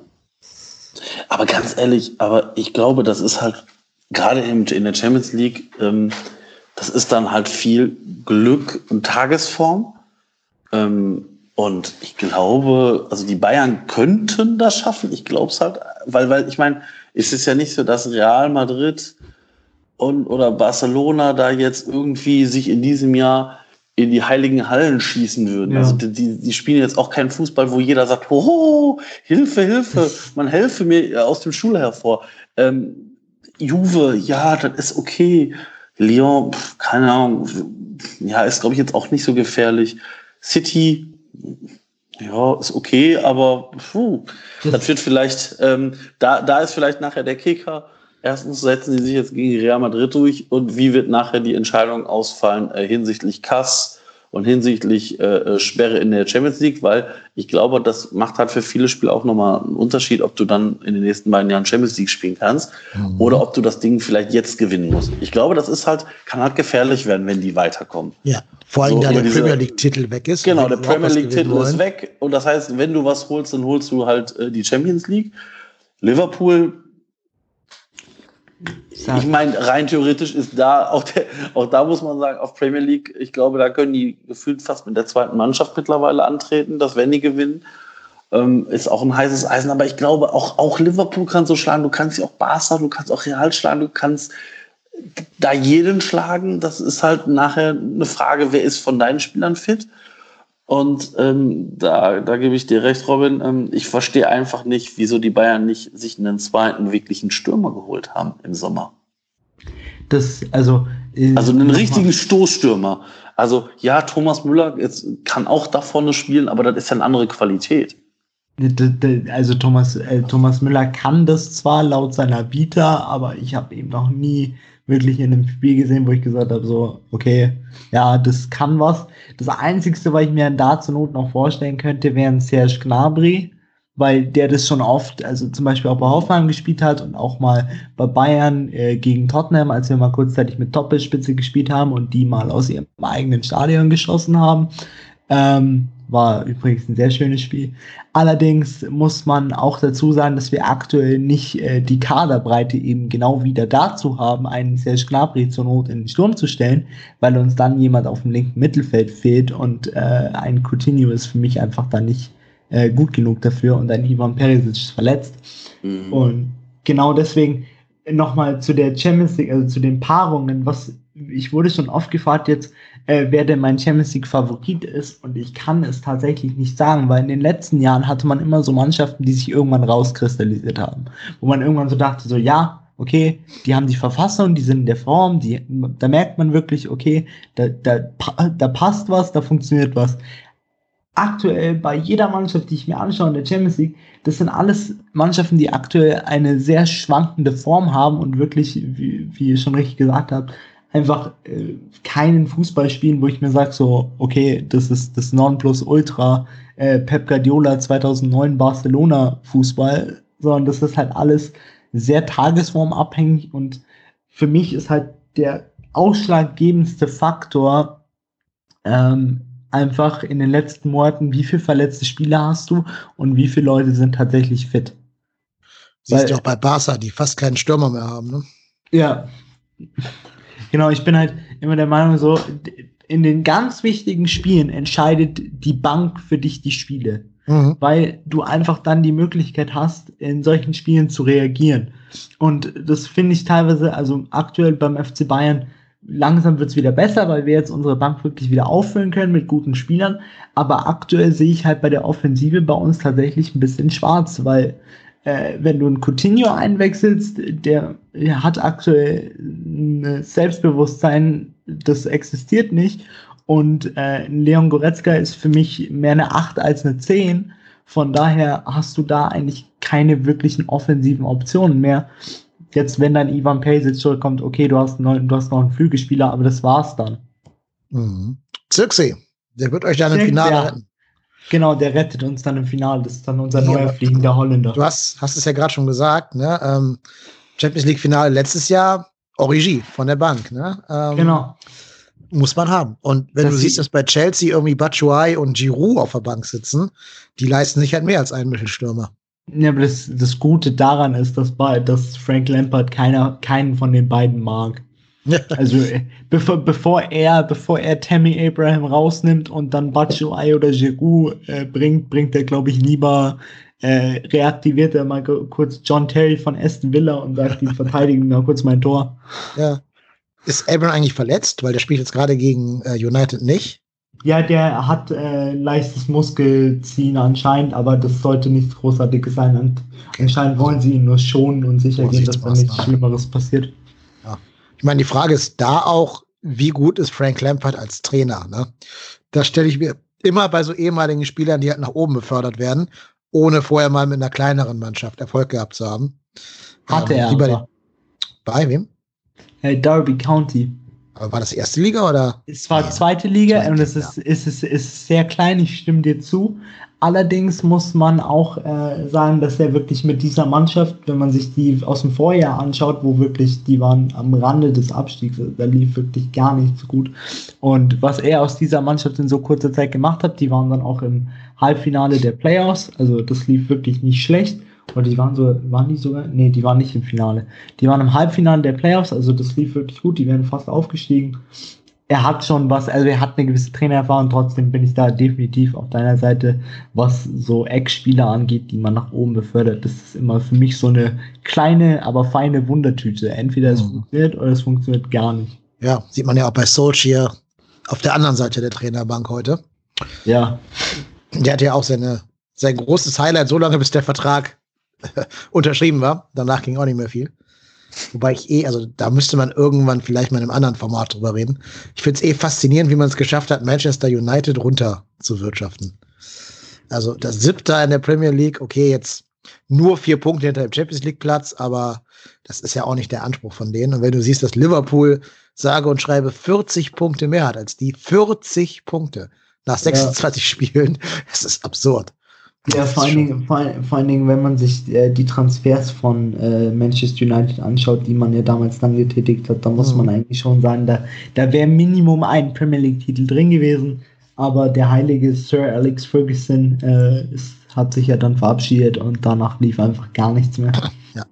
Ich habe das Gefühl, dass da heute kein Spieler mehr hin will. Ne? Die, die baggern ja um jeden Spieler, der irgendwie auf dem Markt ist und kriegen eher so die zweite, dritte Klasse das, an Spielern das für viel Geld das Problem, äh, was sie, also ihr größtes Problem, was sie gerade haben, hört auf den Namen Mino Raiola, weil äh, er, was ich sehr schön fand, in einem Interview gesagt hat, dass Manchester United in der heutigen Verfassung auch äh, Spieler wie Maldini oder Maradona ruiniert hätte. Mhm. Ähm, weil er, Mino Raiola, ihm gehören halt alle großen Granaten quasi im europäischen Fußball und wenn er sagt so, ja, nein, da gehen wir definitiv nicht hin als Spieler, dann kann halt Manchester United auch nicht viel machen, außer ihm horrende Summen als Handgeld bieten. Das wusste ich noch nicht, finde ich spannend. Deswegen habe ich dich so gerne hier im Podcast, Robin, weil da lernt man immer noch Dinge, die man bis dahin nicht wusste. Ja, ich fand die Aussage, ich fand die Aussage echt schön, als er gesagt hat, die hätten sogar Paolo Maldini zerstört. Mhm. Danach hat man auch den Gesichtsausdruck, weil Ole Gunnar Solskjaer wurde danach äh, auf das angesprochen, auf der Pressekonferenz, weil man ja anscheinend sehr nah daran war, äh, Haaland zu verpflichten. Und danach wurde er auf die Aussage angesprochen und man hat wirklich in seinen Gesichtszügen erkannt, so blanke Panik. Äh, jeden Spieler, der von Mino Raiola vertreten wird, brauchen wir jetzt gar nicht mehr anfragen, weil der kommt nicht. Das ist schon hart dann. Dann kommst du ja wirklich nicht mehr an die erste Güteklasse ran. Nee. Naja, jetzt haben wir im Bayern-Segment über alles gesprochen, außer über Bayern. Ähm, willst du noch irgendein Thema von deinem Verein gerne zur Tagesordnung bringen? Ähm, ich würde mal gerne von außen von euch mitbekommen, was haltet ihr denn von Hansi Flick persönlich? Also, weil wir kommen, wir bekommen ja immer sehr viel von Bayern-Fans selber mit, aber nie so von der Außenwahrnehmung. Möchtest du zuerst oder soll ich? Mach du mal. Also ähm, Hansi Flick war für mich immer so, so der Typ, der typische Co-Trainer. Ähm, davon gab es ja mal ein paar hier Henke damals bei Dortmund und ähm, ich, der hat es dann ja irgendwann mal bei, bei, ich weiß gar nicht, bei Ingolstadt irgendwie als Cheftrainer versucht, ist dann kläglich gescheitert. Oder hier dieser, der Co-Trainer von, von Klopp, der ehemalige Bu, Buvac. Also diese typischen Co-Trainer, die, die diese Arbeit im Hintergrund machen. Und so ein Typ war für mich immer Hansi Flick, der so im Stillen alles vorbereiten konnte, auch sicherlich ganz, ganz wichtig war. Ähm, mich hat es ein bisschen überrascht, dass die Bayern äh, ihn damals überhaupt geholt haben ich glaube, das war, war ein guter Move, weil ich glaube, man gerade unter der Prämisse, dass Kovac dann doch nicht so lange durchgehalten hat, ähm, war es, glaube ich, ein guter Move, dass man da zumindest jemanden hatte, den man reinwerfen kann. Ähm, ich persönlich glaube nicht, dass es ein großer Trainer ist. Ich glaube, dass er den Bayern dieses Jahr sicherlich die Meisterschaft holen kann. Ich persönlich glaube aber nicht, dass es ein Trainer ist, mit dem die Bayern lange Spaß haben werden. Weil ich kann mir nicht vorstellen, dass er mit wirklichen Weltstars umgehen kann. Und ich weiß nicht, inwieweit die Bayern jetzt in den nächsten Jahren nochmal aktiv auf diesen Champions League-Titel auch von den Transfers gehen wollen. Und ähm, ich glaube nicht, dass Hansi Flick ist, jemand ist, der mit irgendwelchen Weltstars umgehen kann. Ja, ich und glaube, also er ist halt nicht Alexander Nuri, von dem sich jetzt. Ja, na gut, das ist nicht lässt. Alexander Nuri, aber das ist jetzt auch kein, keine Ahnung, Trainer erster Güteklasse, ne? Na, ist, also er hat halt immer noch den, den Bonus, Weltmeister-Co-Trainer zu sein. Und wir wissen ja auch alle, dass die, also wir haben die WM ja damals wegen unserer Standards weitestgehend gewonnen und das war ja sein Ding, dass er den Jogi Löw da überredet hat, Standards zu trainieren und das einfach mal als, als Automatismen einzustudieren oder als Strategien. Ähm, das war, glaube ich, sein großer Anteil an diesem Weltmeisterschaftstitel. Das werden auch so Spieler wissen. Also da wird, glaube ich, schon auch ein Lewandowski hinhören, wenn dir ein Weltmeister-Co-Trainer was erzählt. Ähm, eher als wenn das jetzt irgendein was weiß ich, irgendein dahergelaufener Dorftrainer tut. Ähm, ich halte ihn für einen Pragmatisten, für so einen Realisten, der, der schon weiß, was eine Mannschaft braucht, um die zu stabilisieren und ähm, halt eben den nötigen Fokus reinzubringen. Also er hat ja ordentlich viele Punkte auf die Tabellenspitze aufgeholt jetzt in der Zeit. Hat Kovac auch geschafft. Also das ist doch nicht die ganz große Leistung von Hansi Flick. Aber man hat auch gesehen, er hat sehr, sehr viele zweite Halbzeiten ja, ähm, mit Ach und Krach nur gewonnen. Ne? Also gegen Mainz war es sehr, sehr eng am Ende für die Bayern, obwohl es 1-3 ausgegangen ist. Hoffenheim im Pokal war ja nochmal richtig spannend gegen Ende. Jetzt gegen oh. uns diese katastrophale zweite Halbzeit. Da muss er sich jetzt selber als Trainer auch auf die, auf die Probe stellen lassen, ob er das schafft, was Robin gerade schon ein paar Mal gefordert hat, nämlich, dass die Bayern auch mal über 90 Minuten performen können und zur Not auch mal ein Spiel runter gestalten können, was die eh schon 1-0 führen. Also ich weiß nicht, ob Flick der Trainer ist, wenn du 1-0 knapp führst, dass du dann dieses typische Bayern-Ding machst, wo du den Gegner einfach tot spielst und der nicht mehr zu Chancen kommt und jedem klar ist, hier geht heute nichts für den, für den Gegner, so wie die Bayern das in den 90er, 2000ern immer getan haben. Das weiß ich nicht, ob das A, der Trainer dafür ist, aber B, auch ob er den Kader dafür hat, der das könnte. Eben haben wir gerade schon besprochen, weil dieser Taktgeber fehlt. Ich bin jetzt gespannt. Also ich glaube, er wird so als, als Pädagoge gefragt sein, wenn da hinten alle wieder fit sind. Also vor dem Champions League Finale dem möglichen Champions League-Finale kommt ja auch Niklas Süle wieder und dann musst du ja irgendwie da hinten moderieren, wer spielen darf und wer nicht und so. Ähm, musst einige harte Entscheidungen treffen, musst immer auch gucken, dass du irgendwie Coutinho bei Laune hältst, dass der nicht noch irgendwie die große, die große Diva raushängen lässt, den großen Weltstar von Liverpool und von Barcelona. Da wird er, glaube ich, noch eher gefragt sein. Ich, ich glaube, taktisch wird er jetzt nicht die ganz große Meisterleistung von ihm zu erwarten sein. Aber auch, und das ist wieder das, was Robin schon sagte, da fehlt, glaube ich, auch die Tiefe im Kader, um da allzu viele Puzzleteile zu verschieben. Ja, ich bin halt, also ich bin persönlich ein ganz großer Fan von Hansi Flick, weil ich einfach gewisse Parallelen zu meinem absoluten Lieblingstrainer Jupp Heynckes ziehen kann. Ähm, auch was einfach die Moderation angeht, was einfach das Menschliche angeht.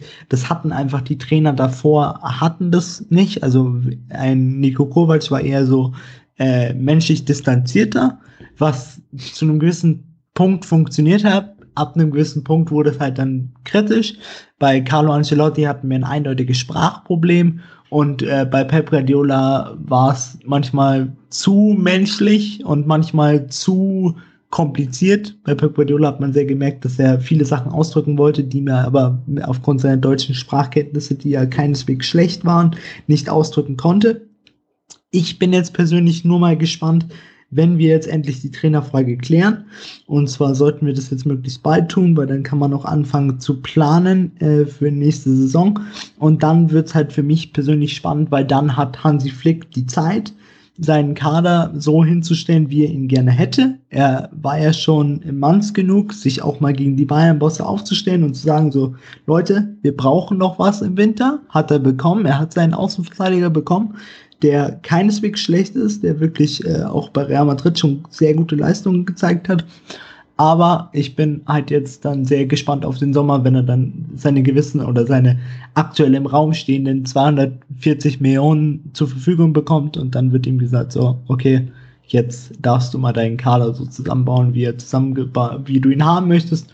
Und ich glaube, dass ich gehe sehr stark davon aus, dass der FC Bayern sagt, ja, wir machen mit dir weiter aber dann wird die nächste Saison tatsächlich die Härteprüfung, weil dann hat er nicht mehr die Ausrede, so ich arbeite quasi mit dem mit, womit ich gerade bei ähm, Nico Kovac arbeiten musste und äh, dann muss er eben genau zeigen, dass er mit, seinem, mit einem von sich zusammengestellten Kader und äh, jetzt mit einem gewissen Druck auch umgehen kann da wird ja viel von abhängen, was der gewinnt, oder? Also ich glaube, wenn er keinen Titel holt oder vielleicht nur einen DFB-Pokal, ist er doch eigentlich nicht vermittelbar als Trainer über den Sommer hinaus, oder?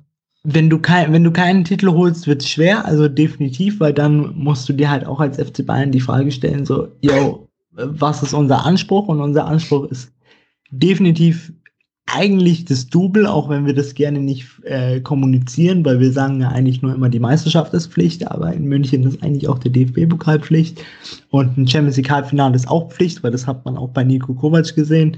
Äh, das bin ich nach wie vor der Meinung, dass ihn auch das verlorene äh, Achtelfinale gegen Liverpool damals so ein bisschen äh, Kredite gekostet hat bei den äh, Bayern-Verantwortlichen, auch wenn es gegen Liverpool war.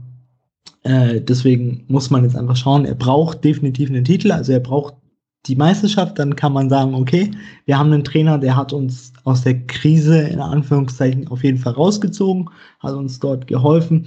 Wenn es kein Titel wird, muss man halt schauen, weil man hat meiner Meinung nach aktuell nicht das Trainerprofil auf dem Markt, was uns wirklich anspricht. Weder ein Pochettino spricht mich an, noch spricht mich ein Ten Hag an. Das Einzige, was mich seit Jahren anspricht, ist ein Jürgen Klopp, aber der kommt nicht, keine Chance. Also, Wen spricht da, Jürgen Klopp nicht an?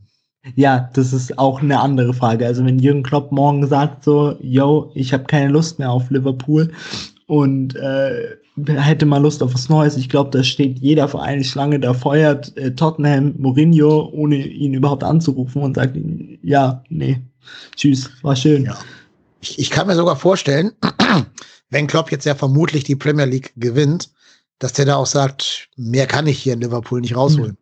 Champions League gewonnen, äh, Premier League nach tausend Jahren gewonnen. Ähm, Europa League gewonnen. Europa League gewonnen, genau. Hat er die gewonnen oder Ma die verloren? Ja, die hat er gewonnen. Ich dachte, er hat die verloren. Okay. Ähm, nee, dann. Okay. Ja, ja, also alles gewonnen, gewonnen, was du gewinnen kannst, unterm Strich. Vielleicht, vielleicht irgendein so Community Shield nicht, keine Ahnung. Ja. Aber dann kann es nicht besser werden. Ab da kann es nur noch bergab gehen. Und hat aus Dortmund vielleicht auch gelernt, dass es nicht gut ist, zu lange bei dem Verein zu bleiben. Ne, also ja. die letzte Saison in Dortmund war ja auch eher zum Abgewöhnen, zumindest die Hinrunde. Vielleicht sagt er auch, eh, okay, das war's jetzt, wir gehen jetzt als Freunde auseinander, Liverpool. Ich glaube aber nicht, dass er dann direkt wieder einen Verein übernimmt. Ich glaube eher, der wird dann auch mal ein Sabbatjahr machen oder sowas. Ich persönlich wäre der Meinung, weil er hat mal irgendwann die Aussage getroffen, dass er nicht ewig Trainer bleiben will, also dass er so lange Trainer bleibt, bis es ihm Spaß macht. Und ich bin, ich habe persönlich die vielleicht etwas steile These, aber die These, äh, dass er, wenn er die Premier League gewinnt, äh, dass er komplett aufhört.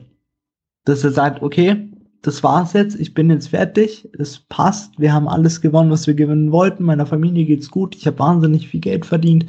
Und dann könnte ich mir irgendwann nochmal äh, vorstellen, dass er dann tatsächlich in, in nochmal einem etwas gehobeneren Alter, also in so zehn Jahren oder so, dann nochmal sagt, oder wenn Yogi Löw dann aufhören sollte, dass er dann sagt, okay, komm, jetzt machen wir nochmal was, was weniger stressig ist, was eh ganz Deutschland von mir fordert. Und wir werden nochmal für vier Jahre oder so Bundestrainer. Mhm. Ich glaube, wenn das so kommen sollte, was ich mir durch, durchaus auch vorstellen kann. Also das Gute ist, er kann ja immer noch Werbung machen für Opel Astra und die DVAG Vermögensberatung. Genau. Also er muss ja nicht am Hungertuch nagen. Ja. Ähm, aber wenn das so kommen sollte, dass der quasi in Ruhestand geht, hängt der wie ein Schreckensgespenst über jedem deutschen Trainer, vielleicht sogar bei jedem Trainer weltweit, weil immer alle sagen, ja, wenn der es nicht macht, dann kommt halt der Klopp aus dem Ruhestand zurück. So ein bisschen wie Heinkes bei euch quasi ja, genau. immer noch über dem, über der Sebener Straße schwebt. Ähm, mhm. Das ist natürlich ihm egal, also es muss Klopp nicht interessieren. Ja. Aber das will ich nur jetzt voraussagen einfach. Ähm, ja, aber spannend.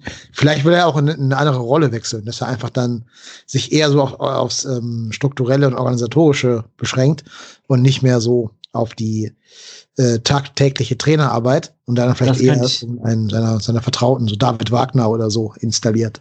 Das könnte ich mir auch sehr gut vorstellen, dass er einfach sagt, wir gehen wieder zurück nach Deutschland und wir fangen eine äh, eher andere Rolle bei Mainz 05 an, seinem Oder bei Dortmund. Oder bei Dortmund. auch ja. installieren als Sportchef irgendwie. Ja. Das ist ja die Frage, was, was sie dann mit äh, hier Dingens mit Zorg machen, aber naja. Ich glaube, wenn man Klopp kriegen kann, speist man jeden jeden anderen Menschen gerade relativ leicht raus. Ja. Ja, ich bin gespannt. Also da wird sich ja noch einiges passieren. Das Karussell dreht sich dann wahrscheinlich weiter, wenn die Bayern sich einen neuen Trainer suchen. Ein paar werden ja auch noch rausgeschmissen werden bis dahin, vermutlich, die noch irgendwie für euch interessant sein könnten. Aber auf dem deutschen Trainermarkt sehe ich jetzt spontan auch keinen. Da tippe ich schon eher auf Ten Haag von, von Ajax. Der spricht ja auch aber, ganz gut Deutsch, glaube ich. Ähm, aber tatsächlich, das, das, das, will ich nicht, weil das traue ich Ten Hag weniger zu, als ich Hansi Flick zutraue. Weil, obwohl beide den Verein kennen, äh, Ten Hag ist ein Trainer, da muss es auch wirklich zu 100% funktionieren. Da muss eine Harmonie entstehen, die man in München äh, nicht hat. In Amsterdam hat man die in Amsterdam ist es, äh, in Amsterdam hat er sich einen unglaublichen Kreditpolster erspielt mit der Tatsache, dass er einfach so weit in der Champions League gekommen ist. Äh, in München hat er schon die Erfahrung gemacht zu scheitern, äh, wo es dann einfach mit der jungen Mannschaft nicht mehr oder mit der zweiten Mannschaft nicht mehr wirklich gut lief. Ich bin halt persönlich der Meinung, so, der hat jetzt einmal was mit Ajax in der Champions League richtig, richtig gut gemacht. Äh, man sollte das nicht überbewerten und das ist halt so böse es vielleicht klingt, nur die niederländische Liga. Ich traue, ich weiß es nicht. Also ich bevorzuge nach wie vor Hansi Flick. Es ist für mich jetzt einfach die Lösung Nummer eins. Man sollte ihm jetzt einfach das endgültige Vertrauen geben. Er hat ja auch gesagt, Co-Trainer wird er nicht mehr. Also auf dieses, äh, auf diese Stelle lässt er sich nicht mehr in Anführungszeichen runter reduzieren, sondern wenn dann jetzt nur noch Trainer und äh, Hansi Flick ist auch ein sehr schlauer Mensch. Er weiß jetzt auch, dass er in einer sehr, sehr guten Verhandlungsposition ist, was der FC Bayern angeht, weil anscheinend wurden auch schon sehr andere äh, europäische Größen auf ihn aufmerksam, unter anderem Manchester United. Können Sie nur hoffen, dass äh, Hansi Flick nicht von Mino Raiola vertreten wird. Mhm. Ähm, Ansonsten, ja, Ten Hag ist nicht mein Favorit. Mhm. Ich habe gerade nochmal nachgeschaut wegen der Europa League. Ich glaube, du hörst dich da, Robin. Also Liverpool gegen Sevilla, 3-1 für Sevilla. Okay, und sonst ja. waren die gar nicht mehr im Finale. Gut, das, das, da, da, ich wusste noch, dass es gegen Sevilla war. Ich hatte irgendwie, irgendwie im Gedächtnis, dass sie da gewonnen haben, aber ich ja, Mir war auch so, als hätte Klopp noch nie ein Finale gewonnen vor dem ja, Champions League. -Sieg. Ja, ja, jetzt kommt es mir, weil es war immer äh, Klopp-Finale funktioniert genau. nicht. Deswegen, ja. Weil noch manche nach dem Sieg, ich habe irgendwie 14 Finals gespielt, 13 verloren und bin immer wieder angetreten, so irgendwie. Ja. Also jetzt irgendeine Zahl, die genaue Zahl weiß ich nicht. Ähm, ja, deswegen habe ich so ein bisschen im Hinterkopf. Dann aber entschuldige ich mich tatsächlich. Nein, kann passieren. Dafür. Alles gut. Wollte ich nur noch einmal kurz als Faktencheck hier präsentieren. Faktencheck. Ja, Marco, schon eingeschlafen? Nein, nein, nein alles gut. Ich, ich frage mich immer nur bei den Bayern, ähm, wann die Bayern diesen Umbruch machen wollen im Kader. Mhm. Weil ich glaube, das ist halt, also ich meine, ganz ehrlich, äh, als, als, als Fußballfan Deutschlands denkt man so, ja, puh, Bundesliga spannend. Dieses Jahr ist es mal spannend, in den letzten Jahren war es nicht so spannend. Und die Bayern haben immer dann Probleme gehabt, wenn sie diesen Umbruch machen müssen. Und ich glaube, die Bayern werden irgendwann Probleme kriegen, wenn diese Neujahrs, Müllers, dann ist ja ungefähr ein, ein Jahrgang fast. Wenn die mal irgendwann alle sagen, so, das war's für mich, ich gehe. Und dann bin ich gespannt, wie die Bayern das auffangen. Aber, Und ähm, aber ja. haben wir haben wir den also jetzt mal eine ganz ganz kritische Frage, haben wir den um Umbruch nicht eigentlich schon äh, sehr gut abgeschossen bis auf drei Positionen, weil wir haben jetzt in unserer Verteidigung haben wir eine sehr junge Verteidigung, die definitiv funktioniert. Wir haben Pavard für rechts mit Kimmich, wir haben in der Innenverteidigung die Option Süle, Lucas Hernandez, David Alaba äh, mit einem Jerome Boateng, der etwas älter ist. Und äh, links haben wir sowohl David Alaba, Lucas Hernandez als auch äh, Alfonso Davis als Option. Und die einzigen beiden äh, oder die einzigen drei Positionen, wo ich noch ein bisschen Probleme sehe, ist, äh, also jetzt mal abgesehen von der Kadertiefe, sondern jetzt nur vom Alter gehend und welche Spieler man bald ersetzen muss, ist äh, die Zehnerposition, also mit ähm, Thomas Müller, obwohl man da auch einen Leon Goretzka als Option hat. Trotzdem streckt man da jetzt im äh, Sommer die Fühler eindeutig nach Kai Havertz aus. Da muss man jetzt dann nur hoffen, dass Liverpool sich nicht denkt, okay, wir nehmen mal kurz die Portokasse in die Hand, die wir seit dem Champions League-Finale haben und äh, überschütten Leverkusen mal kurz mit Geld. Und äh, die Stürmerposition muss man ersetzen und dann natürlich irgendwann den Torwart, aber da hat man sich ja jetzt schon jemanden geholt, auch wenn das vielleicht nicht die ganz kluge Entscheidung war aus mehreren Sichten.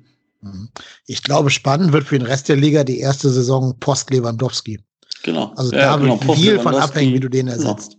Genau. Wenn du da jetzt Kohle auf dem Tisch hast und dir für 80 Millionen irgendeinen gestandenen Spieler holst, wo du weißt, der trifft zuverlässig in der Top-Liga, oder ob du da vielleicht doch auf irgendeinen jüngeren Menschen entwicklungsfähig setzt. Keine Ahnung, äh, mir fällt jetzt gerade kein, kein Bundesliga-Stürmer ein, den man da spielen lassen könnte, den sie auch kriegen könnten. Aber, ja, ne? Steck Luke Bacchio. Luke Bacchio, genau. Nee, aber. Ich, ich, auf, ich, wette, ich wette mit euch drei Jahre noch, oder sagen wir dann kommt, Haaland. Ja, das habe ich mir, das habe ich mir auch schon überlegt. Ich glaube, nee. Bayern hat, Bayern hat dabei Haaland einen ganz klaren Plan, weil man sich ja dagegen entschieden hat, ihn jetzt zu verpflichten. Man hätte ja die Option gehabt, also Haaland hat sich auch den Plan zurechtgelegt, auf jeden Fall erst Dortmund, was ich auch sehr intelligent finde.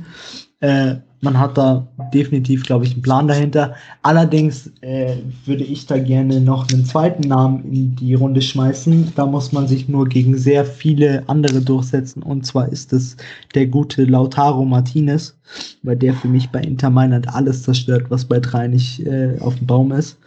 Von daher aber ich, ihr habt definitiv recht. Also drei Jahre, also ich gebe Lewandowski noch zwei bis drei Jahre auf Top-Niveau und dann wird's sehr, sehr schwer. Vor allen Dingen, weil man eben aktuell nicht die Möglichkeit hat, sich jetzt schon jemanden zu holen, der wirklich etabliert ist und der wirklich gut ist, weil kein guter Stürmer aktuell geht freiwillig zum FC Bayern, weil sie alle wissen, Doppelsturm spielen sie nicht.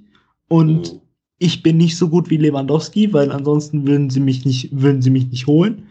Und ich setze mich nicht zwei Jahre auf die Bank. Also da brauchst du schon so jemanden, um jetzt eine kleine Spitze loszulassen, wie Alex Nübel, der sagt, okay, ich hoffe mal aufs Beste und hoffe dann, dass ich in zwei Jahren spiele. Aber das Problem ist, so ist kein Stürmer drauf, weil ein Stürmer will Tore schießen und ein Stürmer will spielen. Und das funktioniert beim FC Bayern in der aktuellen Konstellation einfach gar nicht. Ja, ich glaube, Haaland wird euch einfach überspringen, die Stufe Bayern. Ich glaube, der geht halt von Dortmund ja, direkt sein, nach ja. Madrid oder so. Ja. Also wohin, wo es, wo es ganz um die ganz hohen Lorbeeren geht. Und der macht nicht diesen Zwischenschritt Bayern. Also würde mich überraschen. Da müsste er sich schon, glaube ich, in das Land Deutschland verlieben und will dann hier bleiben oder so. Aber der wirkt ja auch vom Ego her wie jemand, der schon gut nach Madrid passen würde. Und nicht Brutal. jetzt so ein bescheidener, eher, eher zurückhaltender Brutal. Typ. Mhm. Ich, ich, ja, ich habe das erste Interview gesehen. Ich war so, Junge, wir müssen da mal kurz ein bisschen nochmal an dem Ego schrauben und mal kurz auf dem Boden der Tatsachen bleiben. Das war echt, ja. da, war, da war ich wirklich überrascht, weil ich mir eigentlich ihn als sehr bodenständigen Menschen vorgestellt habe, aber dann das Interview war ich so, okay, hab verstanden. Ja, genau, deswegen glaube ich, sein Ego wird den eher eine, eine Stufe nach oben spülen. Ja, da ist Bayern nicht gut genug. Nee, kann mir auch vorstellen, dass der von sich selber halt eher als der neue Benzema bei äh, Madrid denkt. Ja.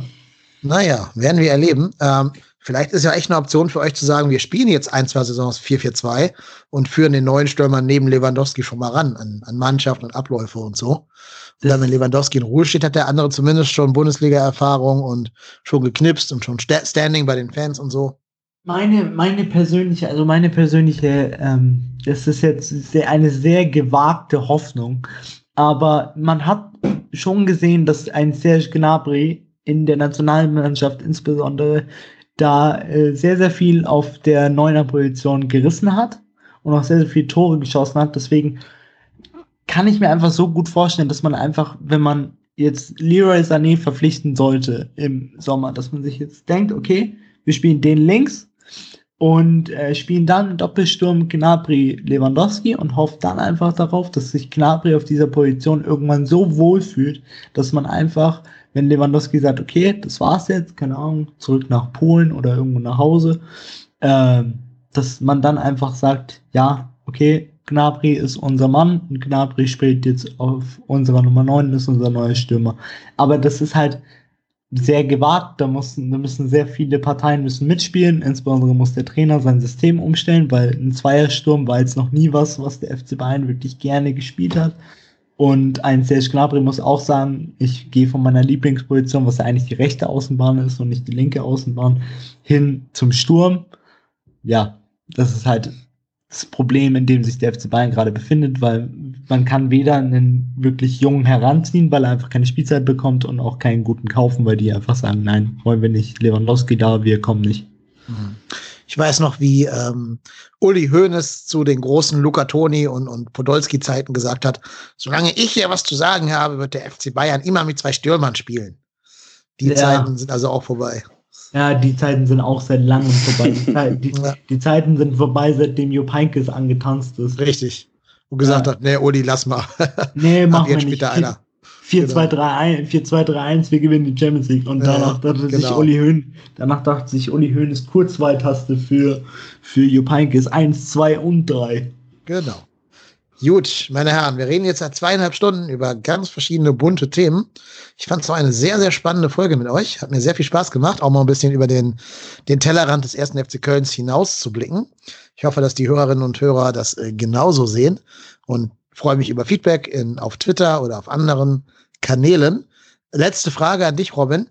Gibt es noch mal irgendwann eine neue Folge vom Das Runde muss ins Eckige Podcast? Ja, die gibt es definitiv. Da ist aktuell was Kleines, aber Feines in Planung, denn es gibt äh, jetzt ein paar Umdenkmanöver.